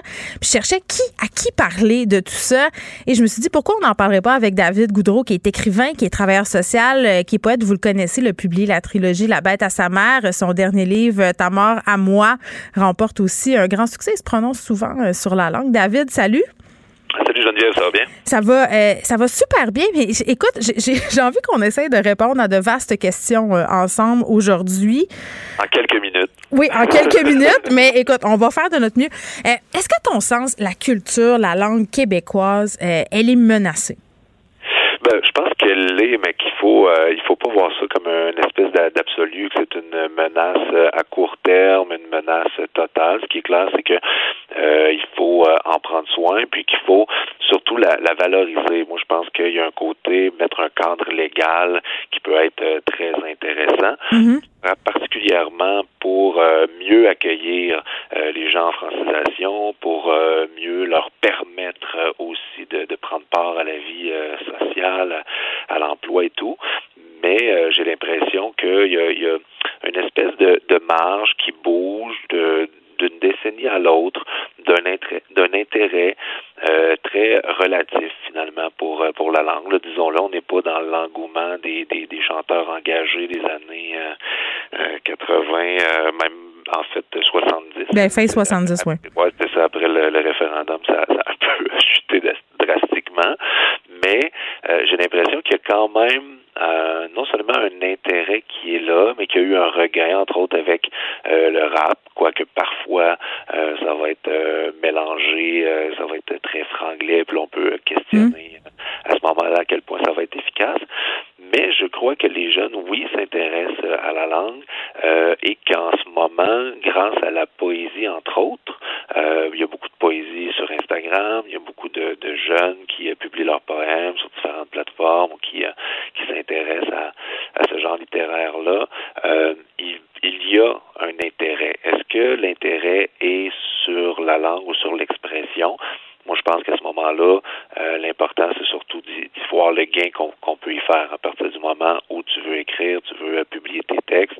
Euh, ben, si tu, tu veux bien le faire, si tu mm. veux maîtriser la langue avec la, laquelle tu le fais, ben, pour moi, c'est génial. Ouais, ma mère me disait tout le temps après à faire la vraie recette de pâté chinois avant de le réinventer. On pourrait appliquer ça euh, peut-être à la langue. Mais toi, mais toi dans tes slams, est-ce que tu utilises parfois des locutions anglaises ou euh, ou le franglais euh, carrément? Parce que moi, comme écrivaine, j'ai toujours défendu la langue française comme étant quelque chose de fondamentalement métissé, métissant. Puis je fais une distinction très claire entre le français entre guillemets international et la langue québécoise. Ben oui, effectivement, je suis plutôt d'accord avec toi. Il y a un français québécois qui est là avec euh, des, des, des, je pense, des milliers de, de, de mots euh, oui. Qui n'auront pas exactement le même sens euh, qu'en France. Il y, a, des québécismes, euh, il y a des emprunts aux langues des Premières Nations. Il y a plein de, particularités. Donc, on a notre propre français qui est pas meilleur ou pire que celui du Mali, de la Belgique ou, de la France. on n'a pas à en être gêné du tout. Il faut, faut l'utiliser, le porter fièrement. Après, ben là, c'est sûr que les, les anglicismes, ça devient un, un autre enjeu. Euh, particulièrement au Québec. Je pense qu'on le vit pas comme comme la France. Je pense que les, les Français sont plutôt friands en ce moment des. oui, mais ils sont pas menacés dans, dans, dans, dans, leur identité, les Français. Nous, on est entourés d'anglais. Moi, ça m'inquiète, David, quand je me rends compte que le premier mot qui me vient en anglais, euh, ben c'est ça, il me vient en anglais, puis après ça, que la, ma syntaxe est contaminée par l'anglais aussi. Ça, c'est comme plus pernicieux. Qu'il y, a plein de trucs plutôt euh, inconscients, en fait, qui vont venir se, mm dans, dans, dans, le langage. Euh, puis, c'est ce qui, je crois, doit être rendu intéressant euh, à, à, débusquer. C'est ce qui doit nous, nous préoccuper. Puis, on doit le faire de façon, j'ai j'ai envie de dire plaisante parce que euh, se faire taper sur les doigts, se faire euh, ramasser parce que notre français n'est pas euh, parfait, personne n'aime ça, puis c'est, c'est pas ce qui va nous, nous niveler par le haut, je crois. donc il faut non seulement mettre en valeur des, des gens qui parlent bien le, le, le, français, qui l'écrivent bien, mais il faut surtout trouver des, des façons de, le valoriser de, de façon intéressante. En fait, il faut réussir à se dire plus on va maîtriser notre langue, mieux nous serons en mesure de communiquer entre nous, plus nous serons en mesure de donner envie aux nouveaux arrivants de d'adopter cette langue-là, mm. de la et de euh, entrer dans dans nos vies, dans le partage, dans la, vraie rencontre. Moi, je suis pour euh, l'interculturel plus que le multiculturel. Moi, je pense pas que c'est en vivant euh, côte à côte sans se parler qu'on qu'on va avancer. Et au Québec, ça devrait être en français qu'on se parle. Ben oui, puis quand j'entends ma fille de 14 ans me dire qu'il n'y a rien d'intéressant qui se fait au Québec, notamment sur le plan culturel, moi, ça me fait grincer des dents. Il faut les réintéresser à ce qui se fait au Québec au point de vue de la culture. Ça peut passer par les livres, peut-être?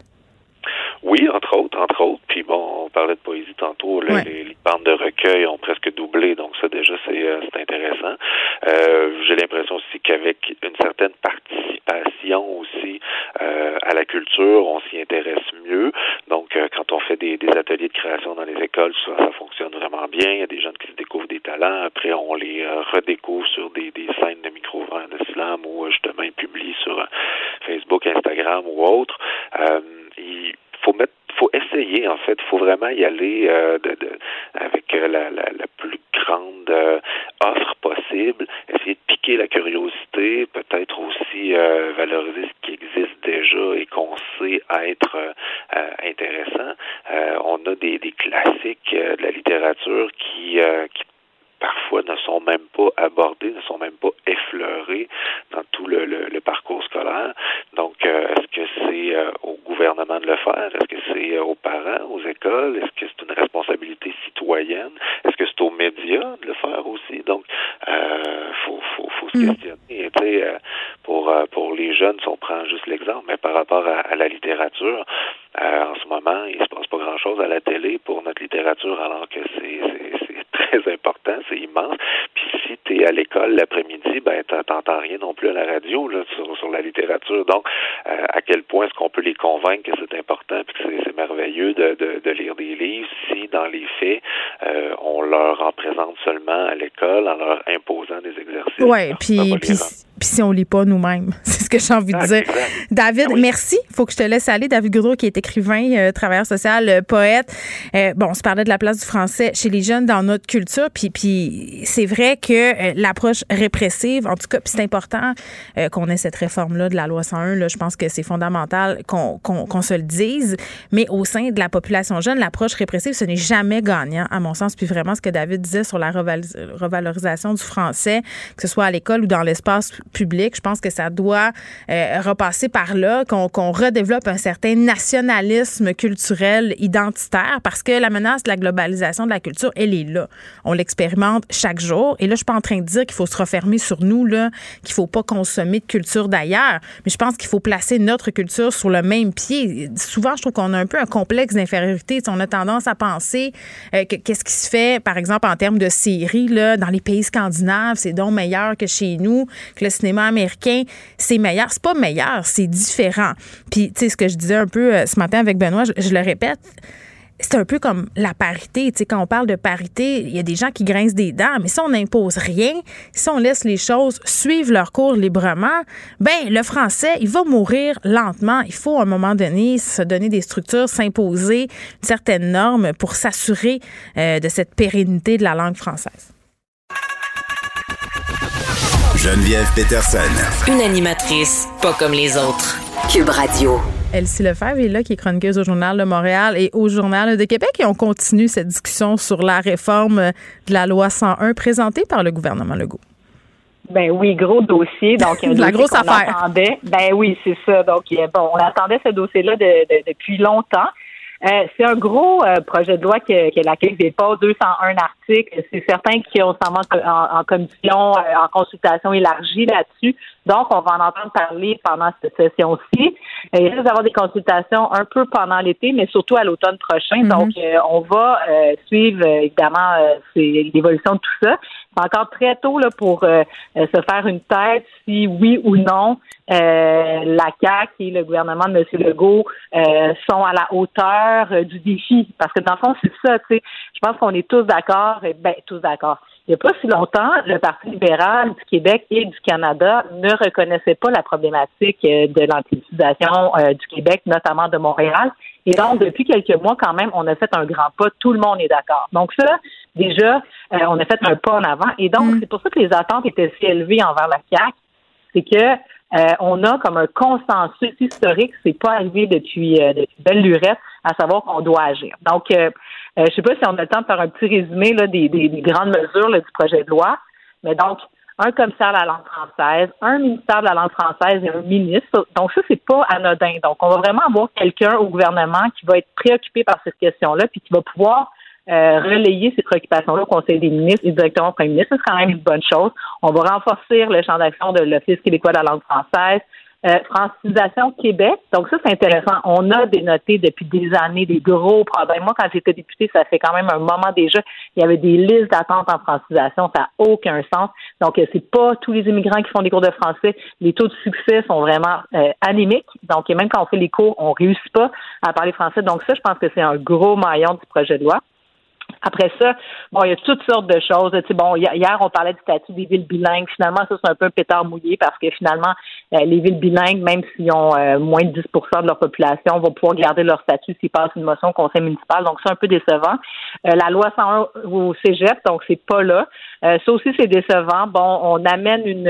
on, en avait parlé aussi, là. Donc, on va comme contingenter le nombre euh, de d'admissions hum. euh, pour les francophones et les anglophones, tout en gardant place pour les anglophones. Petite question ici qui était posée euh, tantôt par Alexandre Moranville-Ouellette avec qui j'ai discuté là, des points forts de cette réforme proposée. le fait peut-être de rendre ça contingenté, entre guillemets, les admissions au cégep anglophone, est-ce que ça n'a pas comme risque de rendre ça attrayant pour certains jeunes, le fait que ça soit vu comme un privilège? Oui, tu touches un bon point. C'est d'ailleurs euh, Paul Saint-Pierre Plamondon du Parti québécois, ça a été un de ses arguments. Puis j'avoue que c'est assez, euh, c'est qu'effectivement, c'est que dans le fond, on va contingenter. Donc, on va garder le niveau euh, d'aujourd'hui pour les pour les les, les, les cégeps en anglais. Et donc, au fil du temps, effectivement, il va y avoir supposément moins d'espace pour les francophones et les allophones. Donc, oui, ça va devenir plus contingenté, donc possiblement plus attrayant. Donc, ça sera peut-être juste les meilleurs étudiants qui vont pouvoir entrer. Je pense qu'ils ont quand même une bonne approche par rapport aux anglophones parce que euh, eux se plaignaient que finalement il y avait des anglophones qui finissaient par même plus avoir de, place parce que euh, il n'y avait pas nécessairement des, des, assez bonnes notes. Donc ça, on, garde on garde ça. Mais il y a vraiment il y a un enjeu parce que tu sais, 50% des places euh, de cégep à Montréal sont en anglais. Donc, tu sais, je pense qu'on va reparler de cette question-là dans le futur, c'est certain. Après ça, dans les autres choses, bon, ben c'est ça. L'affichage, on va toucher l'affichage, c'est pas clair. Donc, prédominance du français dans l'affichage. Donc, comment ça va se, se décliner sur le terrain, je ne sais pas. Le bonjour aïe. Donc, le bonjour aïe, ça, euh, moi, ça me déçoit un peu dans le sens où, tu sais, ça fait consensus. il y a eu une motion votée à l'unanimité à l'Assemblée nationale comme quoi on devait euh, on devait accueillir les, les, clients avec un bonjour et donc de dénoncer le bonjour ah, arrête avec ça pour vrai. Si on ben accueille en disant bonjour aïe puis qu'on peut euh, transitionner vers le français ou vers l'anglais là, tu sais, on est quand même dans un pays bilingue là, puis dans certaines villes ben non, mais c'est ça Geneviève, on n'est pas dans un pays bilingue, c'est exactement et le projet de loi ben c'est exactement ce qui vient statuer, c'est que non, il y a seulement dorénavant avant, le français est la seule langue officielle et commune au Québec. Donc, OK, mais le Québec, aux dernières nouvelles, c'est pas un pays. On habite dans un pays qui s'appelle le Canada. Et au Canada, on se targue d'être un pays bilingue, qu'on puisse, dans une grande ville canadienne comme Montréal, dire bonjour, aïe au centre-ville. Puis après, là, je suis d'accord avec toi, là. Vraiment, il faut pouvoir se faire servir en français, mais, mais qu'on accueille les clients en bilingue. Moi, je trouve que c'est vraiment, cette affaire-là, je trouve ça exagéré tellement. C'est comme une tempête dans un verre d'eau. C'est comme le bonhomme 7 heures. Peut-être, mais tu sais, là-dessus, il reste que l'Assemblée nationale, à l'unanimité des quatre partis, euh, ont dénoncé cette pratique-là qui se vit effectivement à Montréal. Et tout le fondement euh, du projet de loi de la CAC aujourd'hui, c'est de justement parler du français comme notre seule et unique langue commune et donc euh, et langue officielle. D'ailleurs, la trame narrative, ça, mhm. c'est parce qu'on va pouvoir débattre dans les prochaines semaines à savoir est-ce que oui ou non les mesures vont assez loin. D'ailleurs, on n'a pas, il n'y a pas eu beaucoup de documentation à savoir est-ce que les mesures, sais, quelle mesure va avoir quel impact. Donc ça, c'est difficile de quantifier finalement au bout de 5, 10, 20, 30 ans l'impact des différentes mesures. Mais la trame narrative, par contre, ça, j'ai trouvé ça vraiment intéressant. Euh, je ne sais pas si je peux t'en lire un passage, mais c'est vraiment, on va loin quand même. Donc, la réforme que nous proposons cherche à redonner à la nation québécoise la place légitime qui lui revient après plus de 50 ans de négociations constitutionnelles. Une troisième voie s'ouvre devant nous. Le Québec fier de ce qu'il est et plus confiant que jamais, inscrivant dans la Constitution par lui-même son existence nationale et l'importance fondamentale qu'il accorde à sa langue officielle et commune. Soyons à la hauteur de nous-mêmes. Et ça continue. Bref, il y a un message fort et un positionnement fort de la CAQ. On sait... Euh, François Legault, bon, était un grand souverainiste à l'époque, maintenant il n'est plus. Ben, c'est un parti nationaliste quand même, la CAQ. C'est ça. Exactement. Donc pour lui aujourd'hui, il est euh, il est fier, tu sais, donc il est très fier du leg, puis il l'a dit, tu sais, donc euh, depuis la, la loi euh, déposée par Camille Lorrain, il n'y a pas eu de changement législatif aussi important que ce qu'il propose aujourd'hui. Est-ce que ce sera assez, c'est une chose, mais on peut quand même aujourd'hui donner à François Legault euh, le, le crédit d'aller mhm. quand même, d'ajouter du moins du, mordant aux, différentes lois. Puis donc, il y a des choses vraiment intéressantes qui sont déposées aujourd'hui. Donc, euh, on va on va pouvoir en reparler là, parce que tu va falloir l'analyser dans le menu détail, mais en tout cas, euh, il y, a, un grand coup à donner, il faut se le dire. Là, donc, le français menacé au Québec. Je pense qu'on peut se féliciter d'être allé all-in pour titiller ta fibre ouais, unilingue ben, francophone. Ben, en fait, ben, c'est ça, le, le Québec, euh, c'est ça la charte de la loi 101, finalement, c'est de reconnaître le statut euh, du français. Il faut faire attention euh, au polissage, à mon sens, euh, parce qu'avec ce polissage-là, dans certains bon, dans certains amendements de cette réforme qui est proposée, je pense qu'on va perdre une partie de notre population. et je pense, entre autres, aux jeunes qui ont été élevés dans, dans, dans une espèce de métissage linguistique qui n'est pas toujours heureux. Mais il faut les ramener par la porte en arrière, ces jeunes-là. Il faudra trouver des façons. Mais c'est pas parce qu'on défend le français puis sa force au Québec, on est contre la diversité, bien au contraire. Bien sûr, je pense qu'il faut le dire ça. Ben oui, c'est ça. Donc de connaître l'anglais, de connaître euh, l'espagnol, euh, peu importe euh, les autres langues, mais d'être fier de, du français qui est dépositaire de notre culture ultimement, puis qui fait que le Québec se démarque à travers le monde finalement, parce que ça, on était tous pareil, ça serait plate, on ne voudrait pas voyager dans le monde. Donc c'est toute cette mondialisation-là vient du fait qu'il y a plein de cultures différentes, puis la préservation du français fait que nous, ben, au Québec, on est différents dans toute notre mixité. Puis oui, tu sais, on reconnaît toujours le droit des, anglophones et des minorités, mais sauf que si on fait rien, ben, on va juste devenir comme un, nouvel État des États-Unis complètement euh, anglophone. mais ça, tu as euh, raison. On, peut pas laisser ça aller. Ça, je pense que tout le monde s'entend là-dessus. Euh, on se parle de vaccination, là, ça se passe bien, la vaccination des jeunes. Yo, les jeunes, les, gens sont au rendez-vous. Mais là, AstraZeneca sera plus utilisé pour les premières doses. Non, c'est ça. Donc, grosse nouvelle. Ben, on s'y attendait parce qu'on a vu les autres provinces canadiennes qui ont annoncé que c'était terminé pour le AstraZeneca. Puis, dans bien des cas, c'est terminé même pour la deuxième dose. Donc, on attendait euh, le comité euh, québécois sur cette question-là. Donc, euh, c'est terminé pour des nouvelles injections d'AstraZeneca. Ceci dit, ça semble encore ouvert pour une deuxième dose. En même temps, j'imagine que le gouvernement gagne un peu de temps parce qu'on n'est pas rendu aux deuxième dose. Quoi que ça va venir vite parce que euh, ben, sais, le, le, temps passe plus vite, euh, plus vite. Donc, euh, bref, moi, je m'attends à ce que le gouvernement ait à, se reprononcer sur cette question-là. D'ailleurs, va devoir aussi peut-être rassurer la population parce qu'avec une nouvelle comme celle-là, ceux qui ont eu un, vaccin, un vaccin AstraZeneca, je ne sais pas comment ils se sentent euh, aujourd'hui d'apprendre ça. Il y en, a qui se sentent floués puis ça fait un petit bout pour vrai, comme s'il y avait une espèce de vaccin de seconde zone. Il y a bien des gens là qui sont frus. Ben exactement, mais en même temps, tu sais, au Québec, je pense qu'on a fait bien les choses parce que les gens, tu sais, avaient vraiment comme un choix libre et éclairé. Puis quand les gens ont commencé à se faire vacciner avec AstraZeneca, on connaissait déjà les risques associés euh, à ce vaccin-là. Moi, l'autre chose, par contre, c'est que les vaccins, là, on va recevoir à peu près 600 000 doses euh, de vaccins au Canada AstraZeneca. Mm-hmm. Puis là, on va accepter les vaccins, mais ça, c'est, rappelons-nous que c'est les vaccins qui viennent de la banque euh, COVAX, donc les. Mais qu'on est supposé redonner aux autres pays, c'est ça? Ben exactement. Donc, il y a déjà la base que le Canada pigeait dans cette banque-là. Je trouve que c'est un peu gênant, tu sais, mais à l'époque, on n'avait pas du tout de vaccin. Donc, on se disait, bon, ben, on va aller chercher les vaccins auxquels on a droit. Mais là, aujourd'hui, euh, ben, je on devrait laisser les vaccins, peu importe que ce soit des AstraZeneca, des Pfizer ou des Moderna, on devrait les laisser dans la banque des pays pauvres parce que le Canada a réussi à avoir les doses dont il a besoin. Ah, mais elle si on faisait ça, ça réglerait le problème. Oui, mais c'est pas un peu, comment je te dirais ça? C'est pas un peu aussi douteux qu'on fasse, bon, ben, nous, on n'en veut pas vraiment d'AstraZeneca, fait qu'on ben va le donner aux pauvres. C'est comme donner des pâtes séchées à Noël, tu sais, puis pas donner genre les bonnes barres de chocolat puis les chips au bacon. Ben oui, ben c'est sûr, c'est sûr, effectivement. Moi, d'où l'idée. Ben, clairement, mais d'où l'idée que le, fédéral aurait dû d'emblée annoncer que dorénavant, puisqu'on avait nos doses, on n'allait plus participer à, prendre les doses. Euh, puis, puis, d'annoncer une position claire, non pas seulement sur l'AstraZeneca, mais sur le Pfizer et le Moderna aussi, parce que dorénavant, on est capable d'être autosuffisant, en mm. guillemets, dans nos dans, dans, ben, dans nos, notre réception là, des doses. Donc, euh, bref, euh, une petite patate chaude AstraZeneca. Une autre. Mais euh, ben, une autre, effectivement. Mais c'est comme tu disais tout à l'heure, la bonne nouvelle, la vaccination va bon train. ça va être intéressant de suivre, tu sais, parce qu'on entend dans les dans les médias tout le temps, bon, ben puis le ministre Dubé aussi, on, on atteint bientôt, on, on veut atteindre le 75, mais c'est 75% d'une seule dose. Le défi, ça va être d'attirer les gens pour avoir la deuxième dose. Donc, on va devoir repartir le thermomètre à zéro à un moment donné. Puis comment, quelles sont les stratégies que le gouvernement va employer pour amener les gens à se refaire vacciner une deuxième fois alors que euh, les cas de COVID vont être vraiment très, très bas. Ça risque d'être pendant l'été, au début de l'automne. Bref, euh, on n'a pas fini d'entendre parler mm. de ça.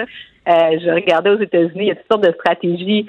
Uber, par exemple, ils payent le Uber gratuit. Ils donnaient pas une bière aussi dans certains ben, États? exact, exactement. Il y a ça. J'ai entendu que dans certains stades, dans des endroits là, très de, de masse, donc tu reçois ta deuxième dose, puis ça te permet d'entrer puis de participer. En tout cas, bref, j'ai bien hâte de voir la suite des choses sur ce respect-là. Dis-moi, Elsie, tu as été vaccinée, là? Oui, oui, oui. J'ai été vaccinée lundi. Tout va bien? Tout va bien. Oui, donc je sais pas mal. Ça m'a donné une émotion. ben, ben oui. Ça a été la même chose pour toi, mais je suis rentrée dans le site. Moi, je suis allée au Palais des Congrès. Je me disais, bon, je vais aller au centre-ville. Ça fait longtemps que je suis pas allée. Puis euh, quand j'ai vu tout le personnel de la santé, je suis devenue euh, un peu les yeux pleins d'eau, le mouillé. Je me disais, c'était comme une illustration des petites abeilles qui travaillent pour nous, puis de, de ce mouvement collectif dans lequel on est tous euh, pris.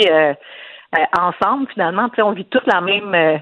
hier, je parlais à quelqu'un au niveau du travail, puis il me dit ah ben euh, je dois vous laisser, j'ai un appel de la santé publique pour mon vaccin, mais tu sais, on est tous solidaires, on, vit tous la même chose, donc bref, euh, c'est ouais. T'as été vacciné au Palais des Congrès, puis t'as pas vu Émile Bilodeau, c'était pas la journée euh, des ultra jeunes.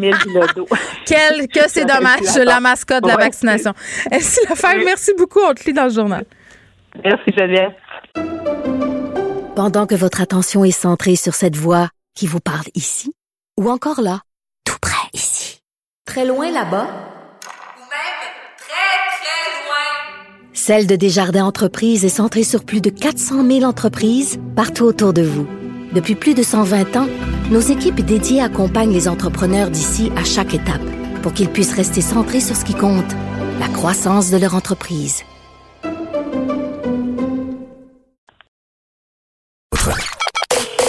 Joignez-vous à la discussion. Appelez ou textez le 187 Cube Radio 1877 827 2346.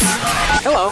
Ah, que j'avais hâte à ce moment de l'émission où je pourrais enfin discuter de mon nouveau livre préféré. Bon, j'en ai souvent des nouveaux livres préférés, là, mais celui-ci, c'est un coup de cœur. Ça s'appelle Libérer la culotte. Euh, c'est publié aux éditions du Remu Ménage. C'est un recueil de textes et vraiment, il y a toutes sortes d'autrices là-dedans, euh, des connus, des moins connus. Euh, je vous nomme celles que je connais personnellement. OK? Euh, Caroline Allard, Julie Artachot, Rosémie Automne-Témorin, il y a Fanny Britt qui écrit là-dedans, Mélodie Nelson, France Castel. Et vraiment, euh, c'est euh, ce livre-là, bon, recueil de textes, on continue un peu le, ce concept de libérer la colère qui était paru récemment, où on explore les péchés capitaux. Et là, on s'attaque évidemment au sexe. On est avec l'une des co-directrices du livre, Geneviève Morin. Salut Geneviève! Bonjour Geneviève. bon, c'est bizarre, on s'appelle toutes les deux Geneviève. Maintenant qu'on a dissipé ce malaise, je veux qu'on se parle du titre du livre parce que je le sais que bon, c'est un concept parce qu'il y a eu libérer la colère, mais, mais je trouve ça intéressant, libérer la culotte, parce qu'au-delà du concept, il me semble qu'on a toujours quelque chose à dire sur la culotte des femmes, non? Mais justement, puis c'est difficile de trouver sa place, puis de trouver, euh, de se défaire de toutes les catégories. Là, en faisant collectif, on s'est rendu compte qu'on était encore dans les catégories vierges et putains, on était encore prise dans toutes sortes de carcans, ouais. Euh, on s'obligeait à toutes sortes de choses. Donc là, on se disait, c'est quoi? Il y avait beaucoup de tristesse dans notre sexualité. On se demandait, c'est quoi le chemin pour la sexualité joyeuse et mm. finalement la culotte libre? Puis je pense que c'est important. Tu sais, il y, a, une image de une illustration de feu. Là. On disait là, on veut mettre le feu à nos bodettes. Euh, la révolution sexuelle là, des années 60, elle nous a laissé sur notre faim. On la trouve incomplète et insatisfaisante.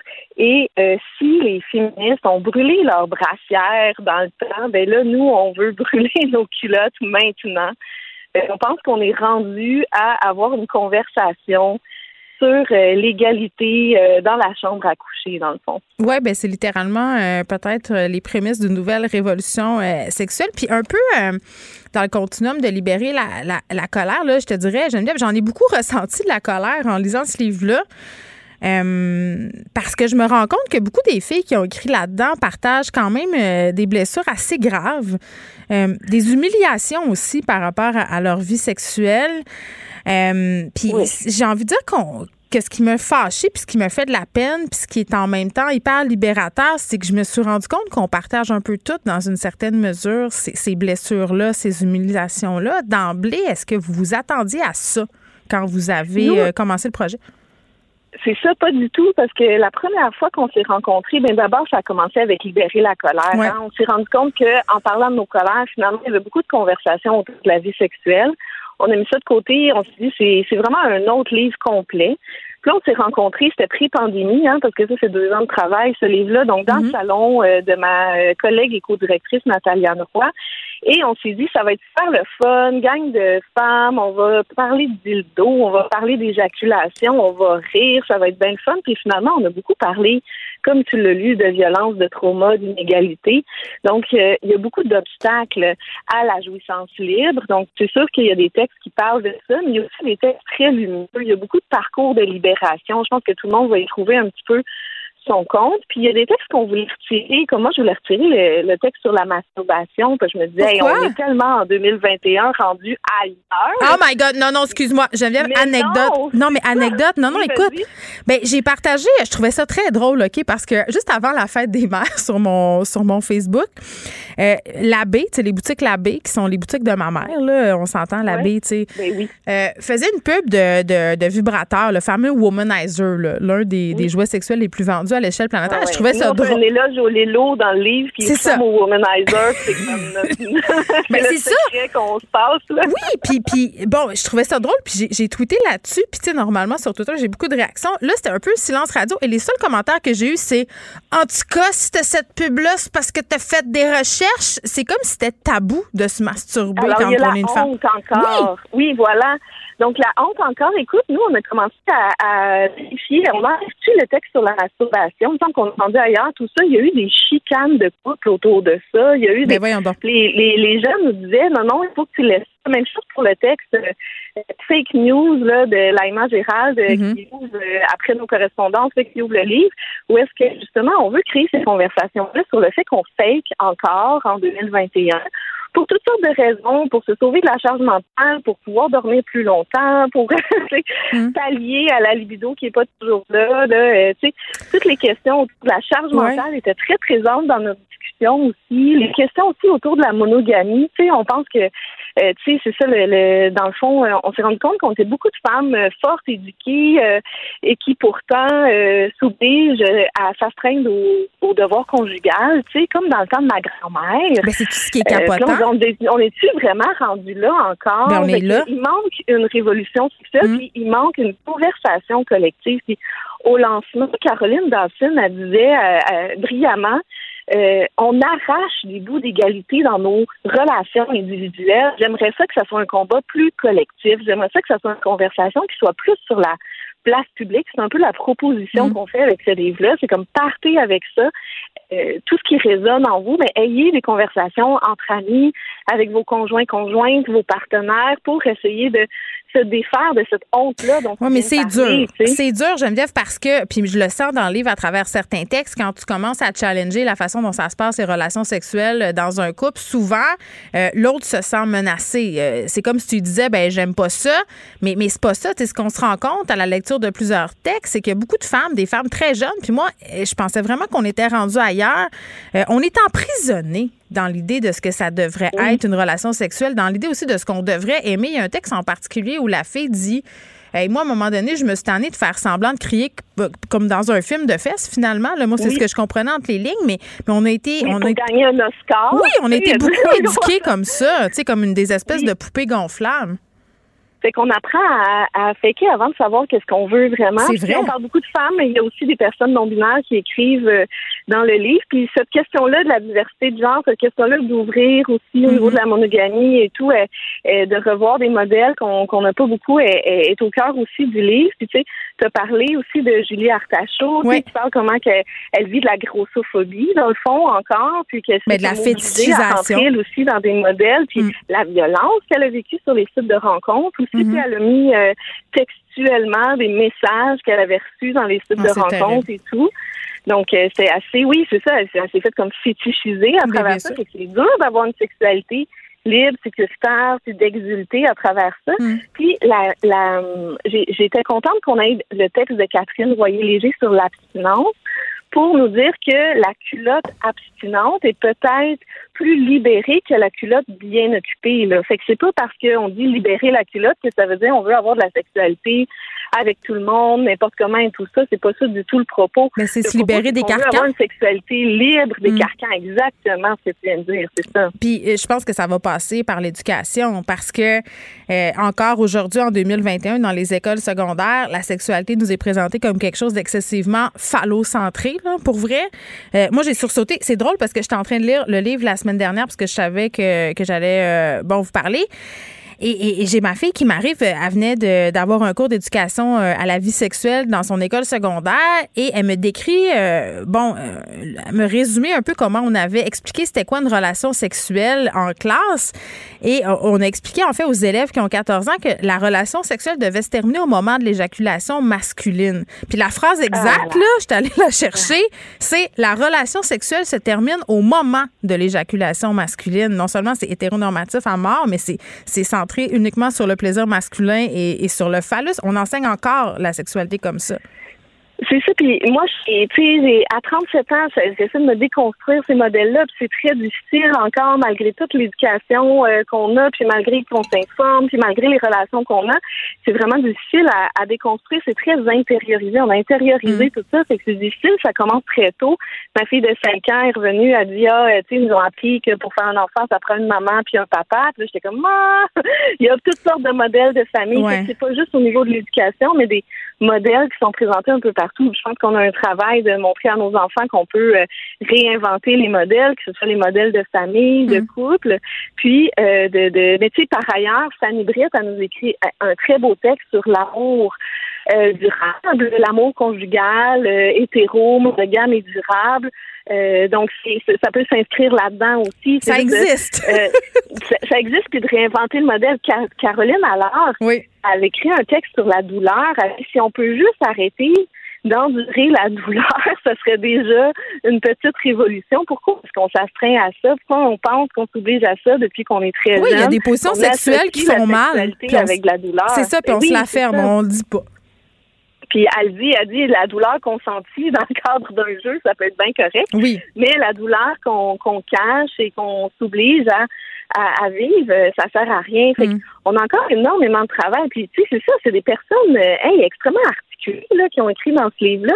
Et euh, pourtant, tu sais, puis des personnes qu'on croirait ou qu'on euh, libérait et tout, et on se rend compte qu'on est encore très, très, très encarcané. Fait on a besoin d'avoir ces conversations Mhm. collectives-là avec les gens euh, qui nous entourent. Puis j'aimerais ça aussi que les alliés masculins qui j'aimerais ça qu'ils lisent d'abord le livre. Je pense qu'ils comprendraient bien des affaires. Ouais. Puis euh, qu'ils ouvrent les conversations autour d'eux parce que je pense qu'il y a beaucoup de gens qui croient qu'ils n'ont pas à remettre en question leur rapport égalitaire euh, dans la sexualité. Mais moi je dis Là, là, après l'égalité salariale, il est temps qu'on se batte pour l'égalité orgasmique. Mais c'est vrai, vous parlez même, euh, c'est quoi, d'orgasmicide? D'orgasmicide dans le livre? Mais oui, tous ces orgasmes Oui. tués dans l'œuf, tu sais, parce que euh, on, on, il y a, il y a- toutes les études parlent du fossé orgasmique, de Oui. l'abysse du fossé orgasmique. Alors, tu sais, alors que les personnes, euh, euh, c'est ça, là, les personnes, les femmes ont euh, l'occasion d'avoir plusieurs orgasmes en plus, mais elles ne les vivent pas parce que euh, justement il y a cette inégalité-là qu'il faut euh, adresser à un moment donné. On peut pas, tu sais, on fait des combats euh, politiques, sociaux sur la place publique, puis quand on se retrouve dans nos relations, dans la chambre à coucher, mais là on se retrouve dans une inégalité comme ça. C'est comme ça n'a pas de bon sens.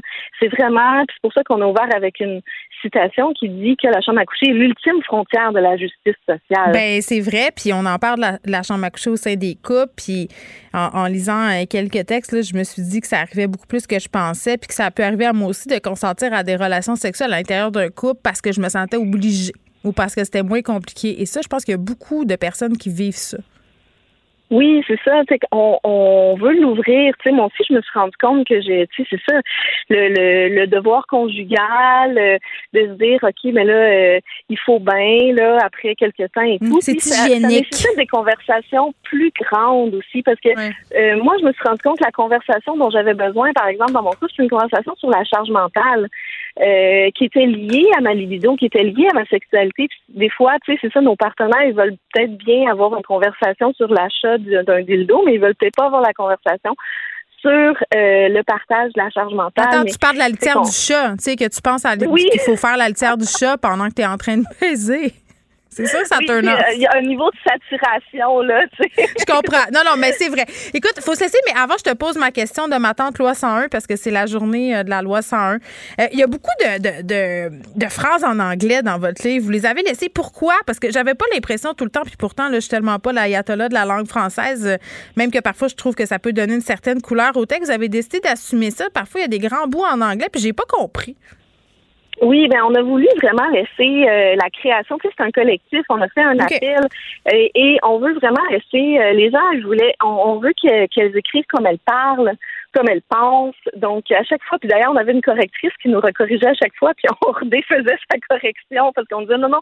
On veut le, le, le langage initial là, euh, euh, de l'autrice euh, qui euh, donc qui, qui, qui allait à sa manière. Fait que quand on parle entre nous, si on si on se voyait entre amis là, on aurait parlé avec un peu de slang, on aurait parlé avec des anglicismes. Donc, c'est ce qui était dans notre tête. La co la co-directrice Nathalie Anne Roy, elle, elle est, elle est bilingue, elle est anglophone à la base et, et tout ça. Donc, on a laissé vraiment là, le, le, la vraie manière de langage. Bon, ben écoute, étant donné que c'est la journée de la réforme de la loi 101, je me disais je vais poser une petite question. Geneviève Morin, merci, qui est co-directrice du livre Libéré et la culotte. Puis pour vrai, allez lire ça, c'est vraiment intéressant. Euh, c'est choquant, mais c'est libérateur aussi. Et pour vrai, je pense que ça pourrait être le point de départ de bien des conversations. Puis pour les gars qui nous écoutent, euh, c'est vraiment le fun aussi. Là. Pensez pas que c'est un livre de filles, euh, que c'est une chasse gardée, puis que c'est anti-gars, pas, pas en tout. C'est vraiment pas ça. Tout le monde peut y trouver son compte. Pendant que votre attention est centrée sur vos urgences du matin, vos réunions d'affaires du midi, votre retour à la maison ou votre emploi du soir, celle de Desjardins Entreprises est centrée sur plus de 400 000 entreprises à toute heure du jour.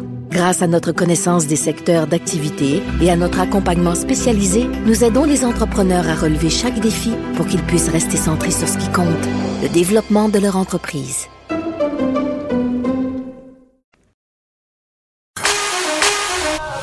Pour elle, une question sans réponse n'est pas une réponse.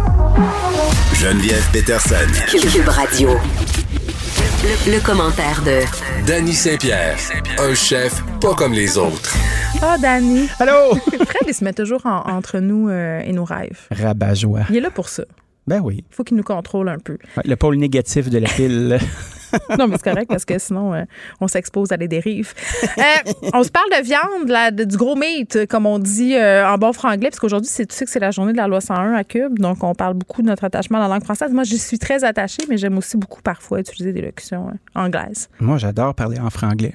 Ben je sais, mais pour parler en franglais, je vais redire ce que ma mère me dit tout le temps, c'est ma formule ultra galvaudée. Avant de faire du pâté chinois réinventé, Ouais, faut que tu saches faire l'original. tout à fait. Donc, il faut savoir bien parler pour après ça faire des triangulations et des circonvolutions autour de notre belle langue. Je suis bien d'accord. Mais tu sais ce que je fais comme effort, moi, maintenant? Non? Je ne sacre plus à la radio. Bon, attends. Ça fait un bon quatre jours, là. T'es bon? T'es-tu en, Ouais. t'es-tu en sevrage? Je pense sevrage du tout. Je fais attention. Je fais attention à ma langue. Cette langue que je tourne cette fois dans ma bouche avant de dire des non, mais Dani, attends. Il faut sacrer juste quand ça en vaut la peine. C'est vrai, ça, qu'on ponctue une bonne couleur. J'ai envie de te dire qu'en valoir la peine, c'est quelque chose d'éminemment subjectif. Ah ouais, mais cette peine-là, on va la purger, rendu là. Moi, ce que j'aime, c'est euh, utiliser des sacs comme des adverbes.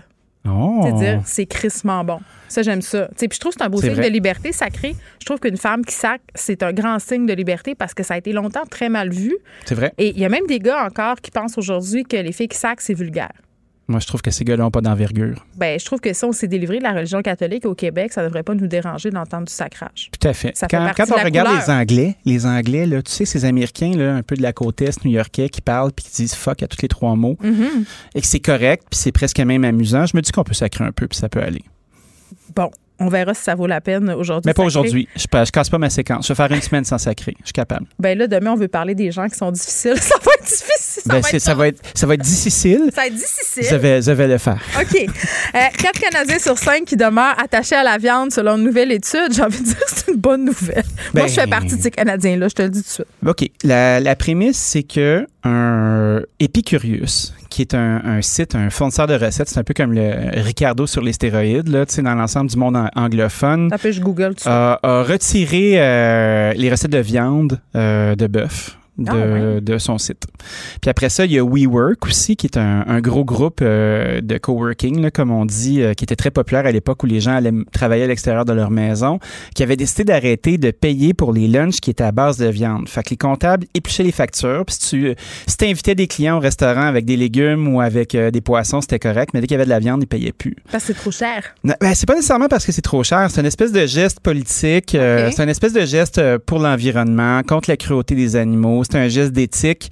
C'est un geste de conscience sociale. Puis oui, effectivement, la viande coûte très, très cher. Mais je suis tout d'accord avec l'éthique, la conscience sociale, l'environnement. Mhm. Je demeure néanmoins convaincue Ah! que c'est que c'est possible de manger euh, de la viande de bœuf qui a été cultivée Oh oui. éthiquement de façon. Tu sais, on, on parle de bon, c'est sûr qu'il faut avoir les moyens de se la payer là, Ben, mais ça. de la viande qui a une certaine traçabilité, pas nécessairement biologique là, mais tu sais des producteurs qui font bien les choses, des restaurateurs qui font affaire avec des petits endroits, hein, qui connaissent Jean-Gilles puis ses bœufs. Jean-Gilles, tout qu'un chum. hein. Exact. Non, mais mais- ça, c'est ça, c'est nos histoires de bobos. Ça, c'est une bonne façon. Mais, mais c'est clair que, tu sais, je, faisais euh, tantôt euh, euh, la comparaison avec le pâté chinois. Euh, Oui. c'est rendu que le pâté chinois, puis que le macaroni euh, au jus de tomate puis au steak haché, ben c'est de luxe parce que la barquette de steak haché coûte 18 pièces. C'est pas est- une joke, c'est du bœuf torturé là, que Elle je te est très, très chère. C'est drôle, hein, parce qu'il y a plusieurs gammes de produits à l'épicerie. Euh, on regarde juste le poulet. Tu as le poulet qui est refroidi à l'eau, tu as le poulet euh, dit de grain, euh, à l'air, tu as le poulet bio. Il y en a du stock, puis il y a des braquettes. Puis qu'est-ce qui est le plus gros volume? Ben, c'est les affaires qui coûtent pas cher.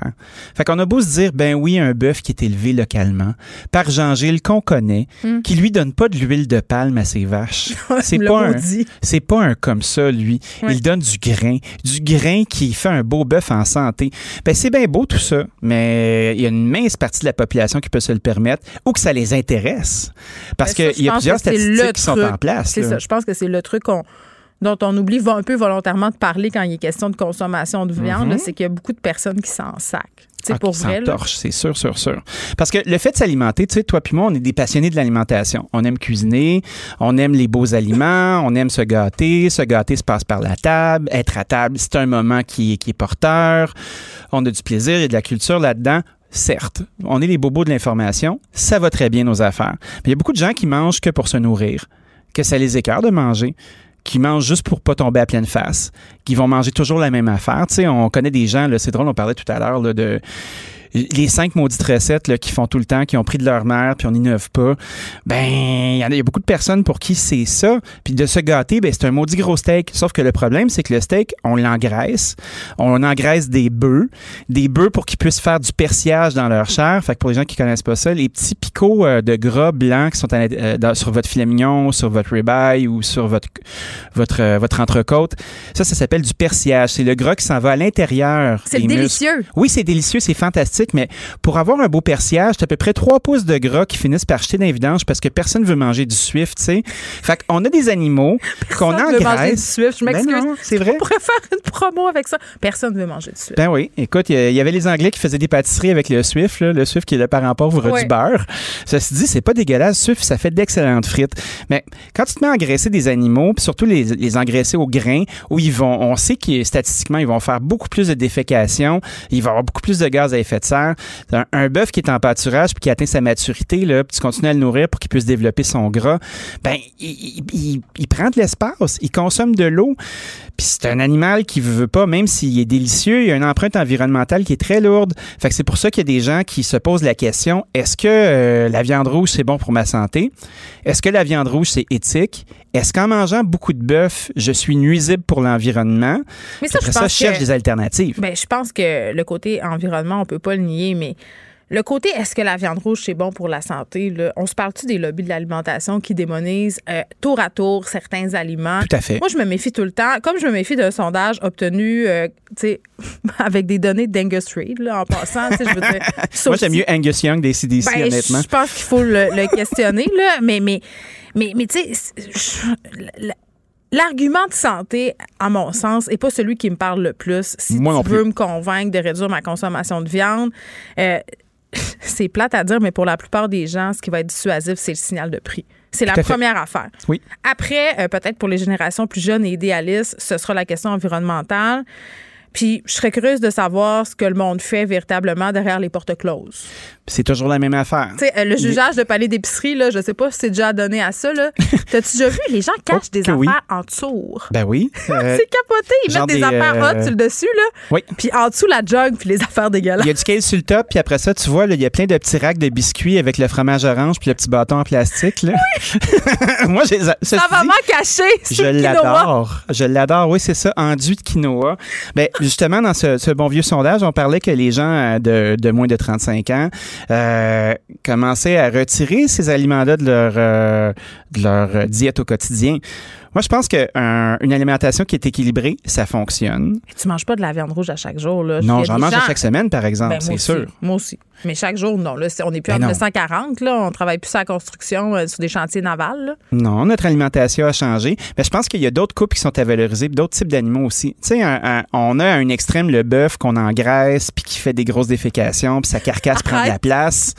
Puis tu sais, c'est intense, là, un bœuf, là. Hey, ça revole un bœuf. T'as-tu déjà vu ça, une vache pissée? C'est intense, là. Ben, c'est un fort jet, je dirais ça. Ouais, il y a du stock qui sort de là, mon ami, là, là, ça rentre, ça sort, c'est comme un ressort. Mais tu sais, quand tu regardes un lapin, après ça, un clapier, un lapin qui mange son propre caca, la plupart du temps. Ah, mais tout, tout ça est dégueulasse. Puis, mais, euh, mais- mais c'est dégueulasse, mais c'est quoi? C'est ultra fonctionnel, tu sais. Mais tu sais c'est une petite carcasse, le poil est là, euh, la viande est ultra protéinée, c'est facile, la bête est à maturité en dedans de moins de trois mois.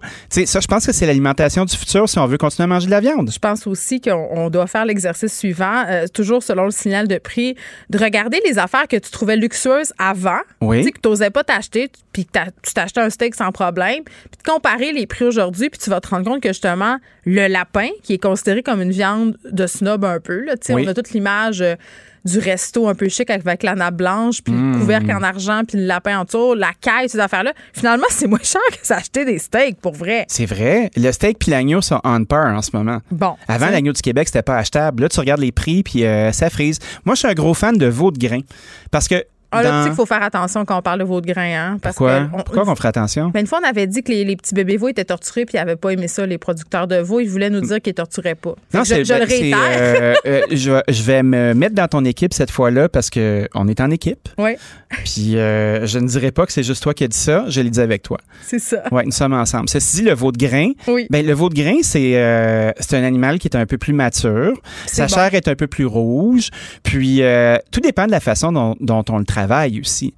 On veut avoir du gras dans nos pièces de viande parce que des fois, on cuisine pas super bien.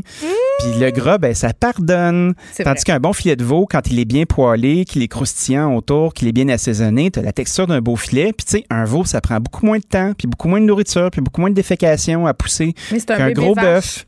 Ben, c'est un bébé vache. C'est un jeune animal, c'est un bouvillon. Moi, ça, je trouve ça intéressant à aller. Puis il y a aussi un autre truc. On parle beaucoup de bœuf vieilli. Tu sais, là, la quintessence du bon goût, là, du bonhomme au cigare qui boit des dirait tignanello. je là. tripe pas tard bœuf vieilli, moi. Moi, j'adore le bœuf vieilli. Moi, c'est mon bourgeois intérieur. Là, que- euh, exemple, euh, moi, une côte de bœuf, là, une côte de bœuf à peu près d'un pouce d'épais, là, qui a vieilli pendant 45 jours, où tu vois ton boucher retirer euh, la croûte de séchage qui est autour, tu les enzymes, ça sent, la, ça sent son alimentation, souvent du bon maïs d'engraissage. Là. Puis là, le gras, il est fondant. Coûte 200-300$ piastres le morceau. Euh, non, mais c'est à peu près 60 à 70 dollars Ben oui. le kilo, une fois paré, pas d'os. Tu sais, moi, je vais chez Latina à côté de chez nous, là, sont super fins. Puis tu vas dans n'importe quel Provigo, le marché où il y a un département de viande qui vieillit, puis c'est à peu près ça le prix. Ben oui. Ça, c'est très chouette. Mais il y a la boucherie Lawrence, pas loin de chez nous, qui s'était mis à faire l'expérience de vieillir la même pièce de contrefilet ou de, de côte, mais de porc. Puis Ah! c'est extrêmement intéressant. Fait que c'est le même principe de vieillissement. Tu accroches, tu sèches, tu retires la croûte à l'extérieur, puis après ça, tu as une viande qui est vraiment musquée, puis c'est bien le fun, puis il y a une fraction du prix. Puis des fois, ça vaut la peine euh, de manger du bœuf moins souvent puis de manger du meilleur bœuf. Ben je oui. sais que c'est une formulation ultra galvaudée. C'est la même chose que de dire achète-toi moins de vêtements, mais achète des meilleurs vêtements. Je comprends qu'il faut manger au quotidien. Là. Comprenez ce que je veux dire. Tu sais qu'hier, on a donné, en terminant, Dani, euh, des idées folles aux gens. De crèmerie, hein? J'ai eu beaucoup de photos de cornets de crème glacée. Ah oui, hein, ben ça fait 10. changement que des, des photos de culottes crémées. Oui, bon, ça, j'en ai moins souvent, euh, fort heureusement, mais tu sais que ma mère qui nous écoutait Ben oui. était juste en face de la marina de Robertval euh, lors de notre segment et elle arrêta et nous envoya des photos. Je te montre ça. Dès la De la pointe de cornet. Je suis La pointe prêt. de cornet. Bye bye. Pour une écoute en tout temps, ce commentaire de Danny Saint-Pierre est maintenant disponible dans la section balado de l'application et du site cube.radio, tout comme sa série balado L'Addition, un magazine sur la consommation et l'entrepreneuriat. Cube Radio. Pendant que votre attention est centrée sur cette voix qui vous parle ici, ou encore là, tout près ici, très loin là-bas, Celle de Desjardins Entreprises est centrée sur plus de 400 000 entreprises partout autour de vous. Depuis plus de 120 ans, nos équipes dédiées accompagnent les entrepreneurs d'ici à chaque étape pour qu'ils puissent rester centrés sur ce qui compte, la croissance de leur entreprise.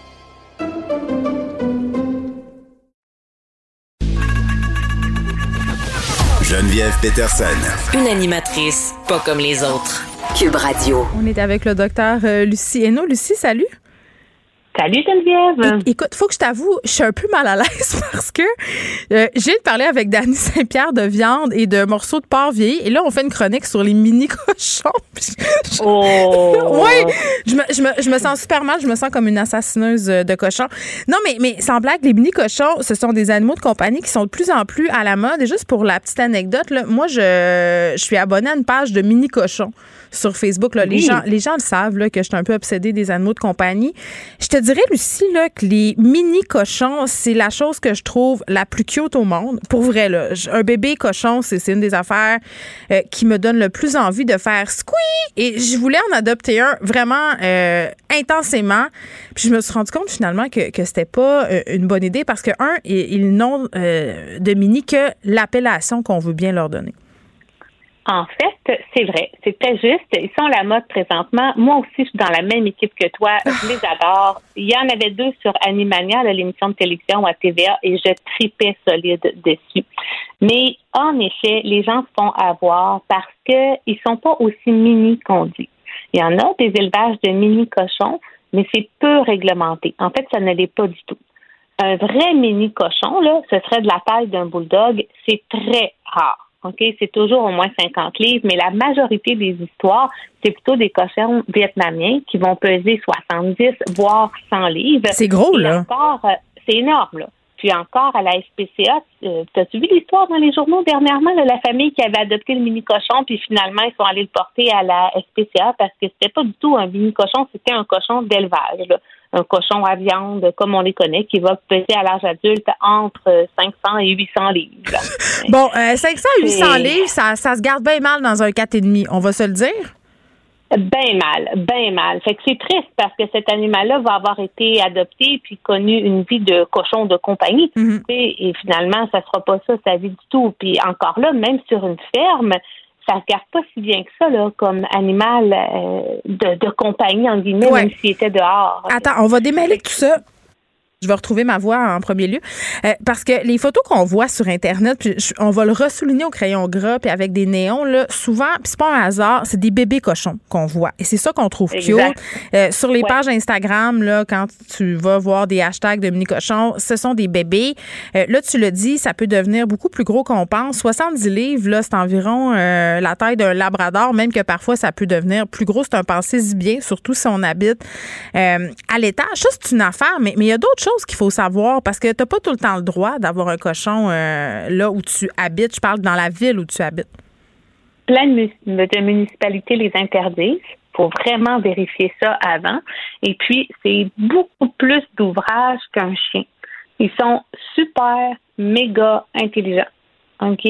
C'est vraiment des animaux à haut potentiel au niveau de l'intelligence, puis ils s'ennuient vite.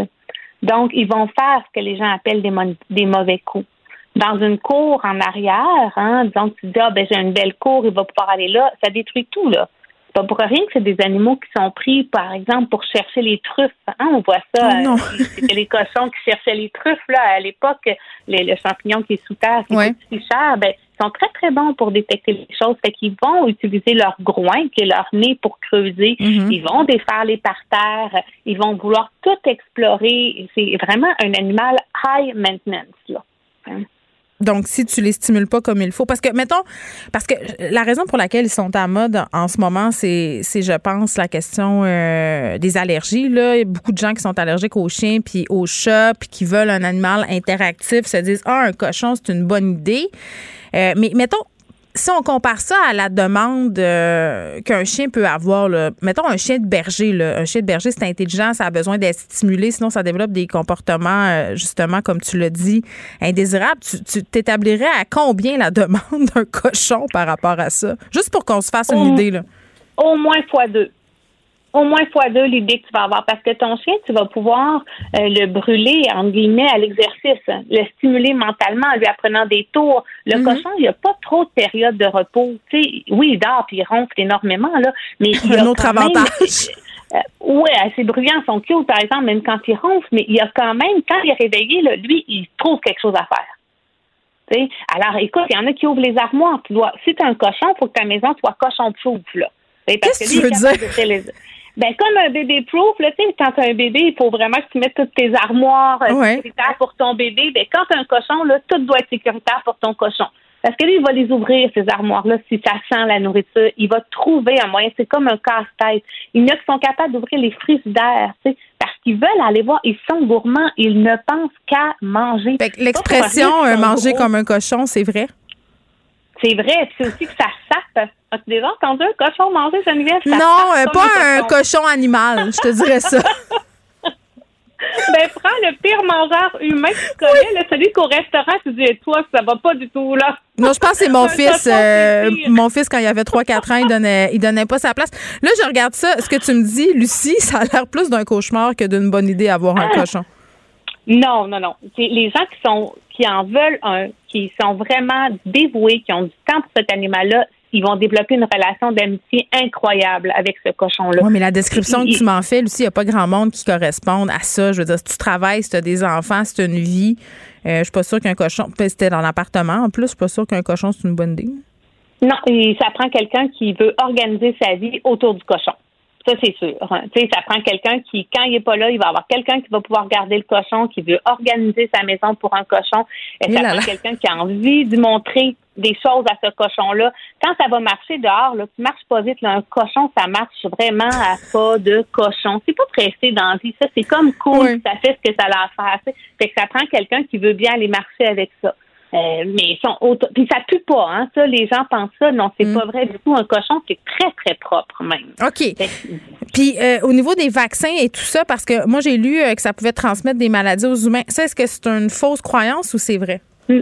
Non, c'est vrai. Il y a certaines maladies qui peuvent être transmises, mais plusieurs mammifères hein, le peuvent le faire, la leptospirose, la rage, fait qu'on les vaccine aussi pour ça, d'autant plus qu'ils vont vivre en grande proximité avec mm. leur humain.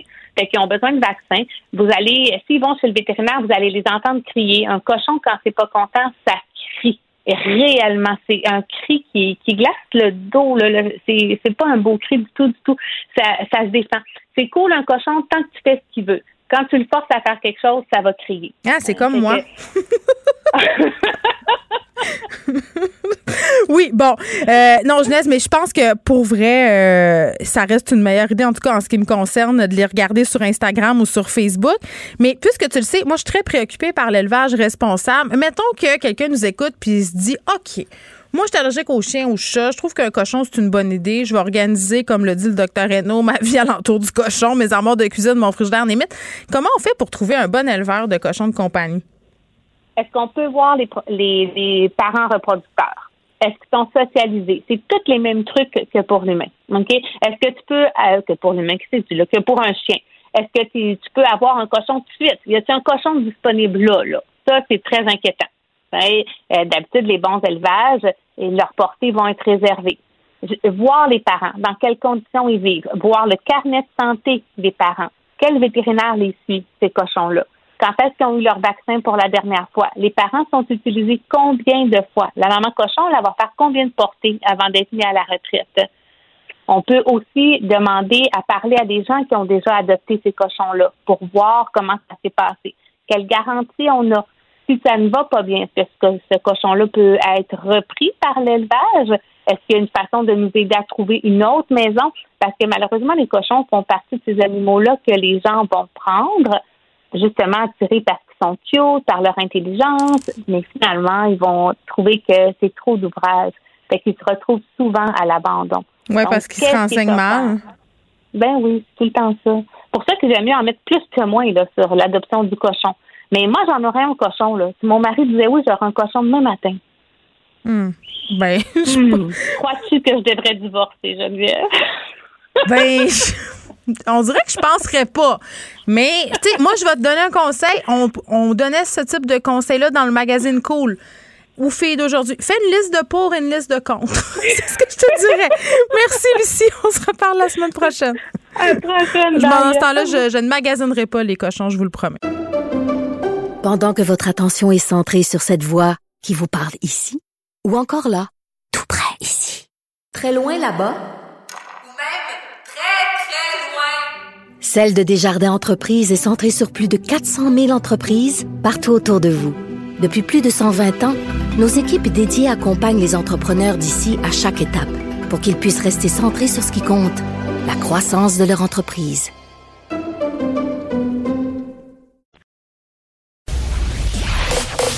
Vous écoutez Geneviève Peterson. Cube Radio. Vincent Dessoureau est avec nous. Salut Vincent. Salut. Bon, on se parle euh, des masques nécessaires, euh, plus de masques nécessaires. C'est une question que je me posais au début de l'émission. Par ailleurs, quand est-ce que ça s'en vient pour nous, des experts américains qui disent OK, mais quand est-ce qu'on va enlever nos masques, du moins à l'intérieur, si on est tous vaccinés? Oui, et euh, on y arrive, là, on le sent, parce que souvent, on suit quand même ce que la CDC, l'autorité en matière de santé aux États-Unis, décide. Et Mhm. là, ben, la CDC vient d'annoncer aux États-Unis, on ne recommande plus le port du masque si vous êtes vacciné complètement. Alors, deux, Deux doses, euh, ou une dose, évidemment, si vous les avez eu, le Johnson Johnson. Donc, à partir de là, on dit, et trois études à l'appui, que les vaccins sont tellement efficaces qu'il n'y a plus de nécessité ensuite. À l'intérieur comme à l'extérieur, petit groupe, grand groupe, il n'y en a plus de masque une fois que vous êtes euh, pleinement vacciné. On cite entre autres donc euh, l'étude israélienne disant que les vaccins sont efficaces à 97 Ouais. euh, et également dans l'étude américaine où on dit, bon, sur les 117 millions de personnes qui ont été vaccinées aux États-Unis, il y a eu quelques cas là, quand même dans les gens qui ont été vaccinés. Mais on dit même dans les cas euh, qui, qui sont apparus dans des gens qui ont été vaccinés, ben, c'est généralement des gens qui ont une très faible charge virale, qui le donnent souvent très peu. Ça ré- se transmettait pas quand ils faisaient le test euh, au niveau nasal. Là, ils détectaient pas beaucoup de virus. C'est ça, c'est à peine. Et euh, la, la durée de la maladie va être très courte. Donc, Mm. en gros, ça devient une maladie euh, peu, peu contagieuse, peu risquée. Alors, Ouais. on pourra permettre aux gens de, de retirer le masque. J'espère que c'est annonciateur de ce qui s'en vient chez nous. Ben, on le souhaite. D'ailleurs, on dit par contre, avec les variants et tout ça, ça peut toujours changer. Oui, oui, Mais ben, ça, heureusement, on est là. Je euh, pense qu'on a appris à gérer nos attentes par rapport aux Oui, je annonces que oui. gouvernementales. Oui, oui. Hey, question pour toi. Est-ce que tu as reçu ton fameux code QR, toi? Parce que c'était aujourd'hui que ça commençait. Oh non, Euh, j'ai pas reçu moi ça. non plus, je pas reçu encore. C'était aujourd'hui que ça commençait, l'espèce de preuve digitale de vaccination, c'est-à-dire qu'on nous envoyait le courriel pour nous demander si on acceptait de recevoir la preuve digitale. C'est depuis un matin que je check dans mes spams. Ben, c'est sûr Je qu'il n'y a pas, moi, il n'y a pas beaucoup d'urgence là, parce que ça non. sert absolument à rien pour l'instant. C'est ceux qui Euh, avaient reçu leur première dose devaient commencer à le recevoir euh, aujourd'hui. Ils ont peut-être commencé par les personnes qui ont été vaccinées en premier, mais c'est comme un, un- une Ouais, mais là, les gens dans les CHSLD, le Ils n'ont pas full de euh, cellulaire, c'est ça. Puis le code QR, ça va être compliqué. Ça va être ouais, peut-être moins utile. Je pense qu'on est mieux d'encadrer Mais regarde, je, je vais vérifier sur mon courriel en ce moment même. On l'a pas, j'arrête pas de regarder. Je n'ai pas reçu. Mais euh, encore, bon, et, et ben, peut-être quand même vérifier parce que si ça tombe dans votre boîte de pourriel, et vous le souvent, ça se supprime après quelques jours. Donc, euh, au moins l'avoir en banque pour quand ce sera Oui. Réellement utile. pour pouvoir euh, vaquer à nos occupations. Euh, le Centre Bell qui reçoit une certification assez particulière au temps de COVID. Oui, c'est euh, quand même intéressant ce que le groupe CH a annoncé tantôt, comme quoi le Centre Bell a obtenu une accréditation, la- l'accréditation GBAC Star ou Global Biorisk Advisory Council. C'est une accréditation concernant euh, justement la- la- la- les mesures sanitaires. Alors, est-ce que ça favoriserait dans le futur le retour des partisans au Centre Bell? Peut-être. On disait quand même dans le groupe CH, l'idée pour l'instant, c'est d'assurer la sécurité des employés au Centre Bell. Donc, en gros, pour avoir cette certification-là, qu'au Québec, là, euh, seulement de ce que je peux comprendre, l'aéroport de Montréal a, ça s'adresse pas à des petits, c'est pour des, grands, euh, des grands édifices, des stades, des amphithéâtres, des, aéroports. Donc, euh, c'est d'avoir une procédure de désinfection très solide, différentes mesures sanitaires, avoir du personnel formé pour réagir en d'éclosion et tout ça. Bref, quand tu montes pas de blanche, que tu as tout ce système-là en place, tu peux obtenir ton accréditation. Est-ce que ça va favoriser l'arrivée de partisans bientôt? On le sait pas, mais ça peut pas nuire, en tout cas, que d'avoir euh, cette... euh, cette accréditation GBAC Star. Je me demande si les partisans du Canadien ont si hâte que ça euh, d'aller Ben, le revoir problème- leurs joueurs. Je pense que oui, peut-être, mais je- les, Mais le pour les salles de c'est que- spectacle, ça pourrait quand même faire des. Tu sais, parce que le Centre Bell, c'est pas juste des matchs. Là. Tout à fait. Parce que je te dirais, on s'attend peut-être pas à ce que les séries soient très longues. Alors, Bon. est-ce qu'on va se rendre à avoir besoin d'un centre Tu belle? savais qu'il n'y avait pas de joueurs Euh, francophones dans l'alignement? Oh, J'ai Vincent? entendu parler de ça. J'ai entendu parler de ça. Mais euh, on verra pour les séries. Mais effectivement, on est peut-être peu optimiste. Mais tu as raison qu'il y a des spectacles qui pourraient revenir aussi. Alors, on le souhaite, au moins visiblement, au, au- au Centre Bell. euh, On travaille fort pour euh, s'assurer que tout soit parfait Ben, pour ramener les gens le plus vite Je possible. pense que le plus, euh, le plus de trucs qu'on va pouvoir mettre en place pour que les gens aient en quelque sorte des certitudes, là, c'est-à-dire que si tu vas en quelque part, bon, on t'assure euh, justement par le biais de ce type de certifi- certification-là que ça va, ça va inciter les gens à y aller. Vincent, on t'écoute dans quelques instants Merci. avec Mario. On se retrouve demain à 13h. Cube Radio.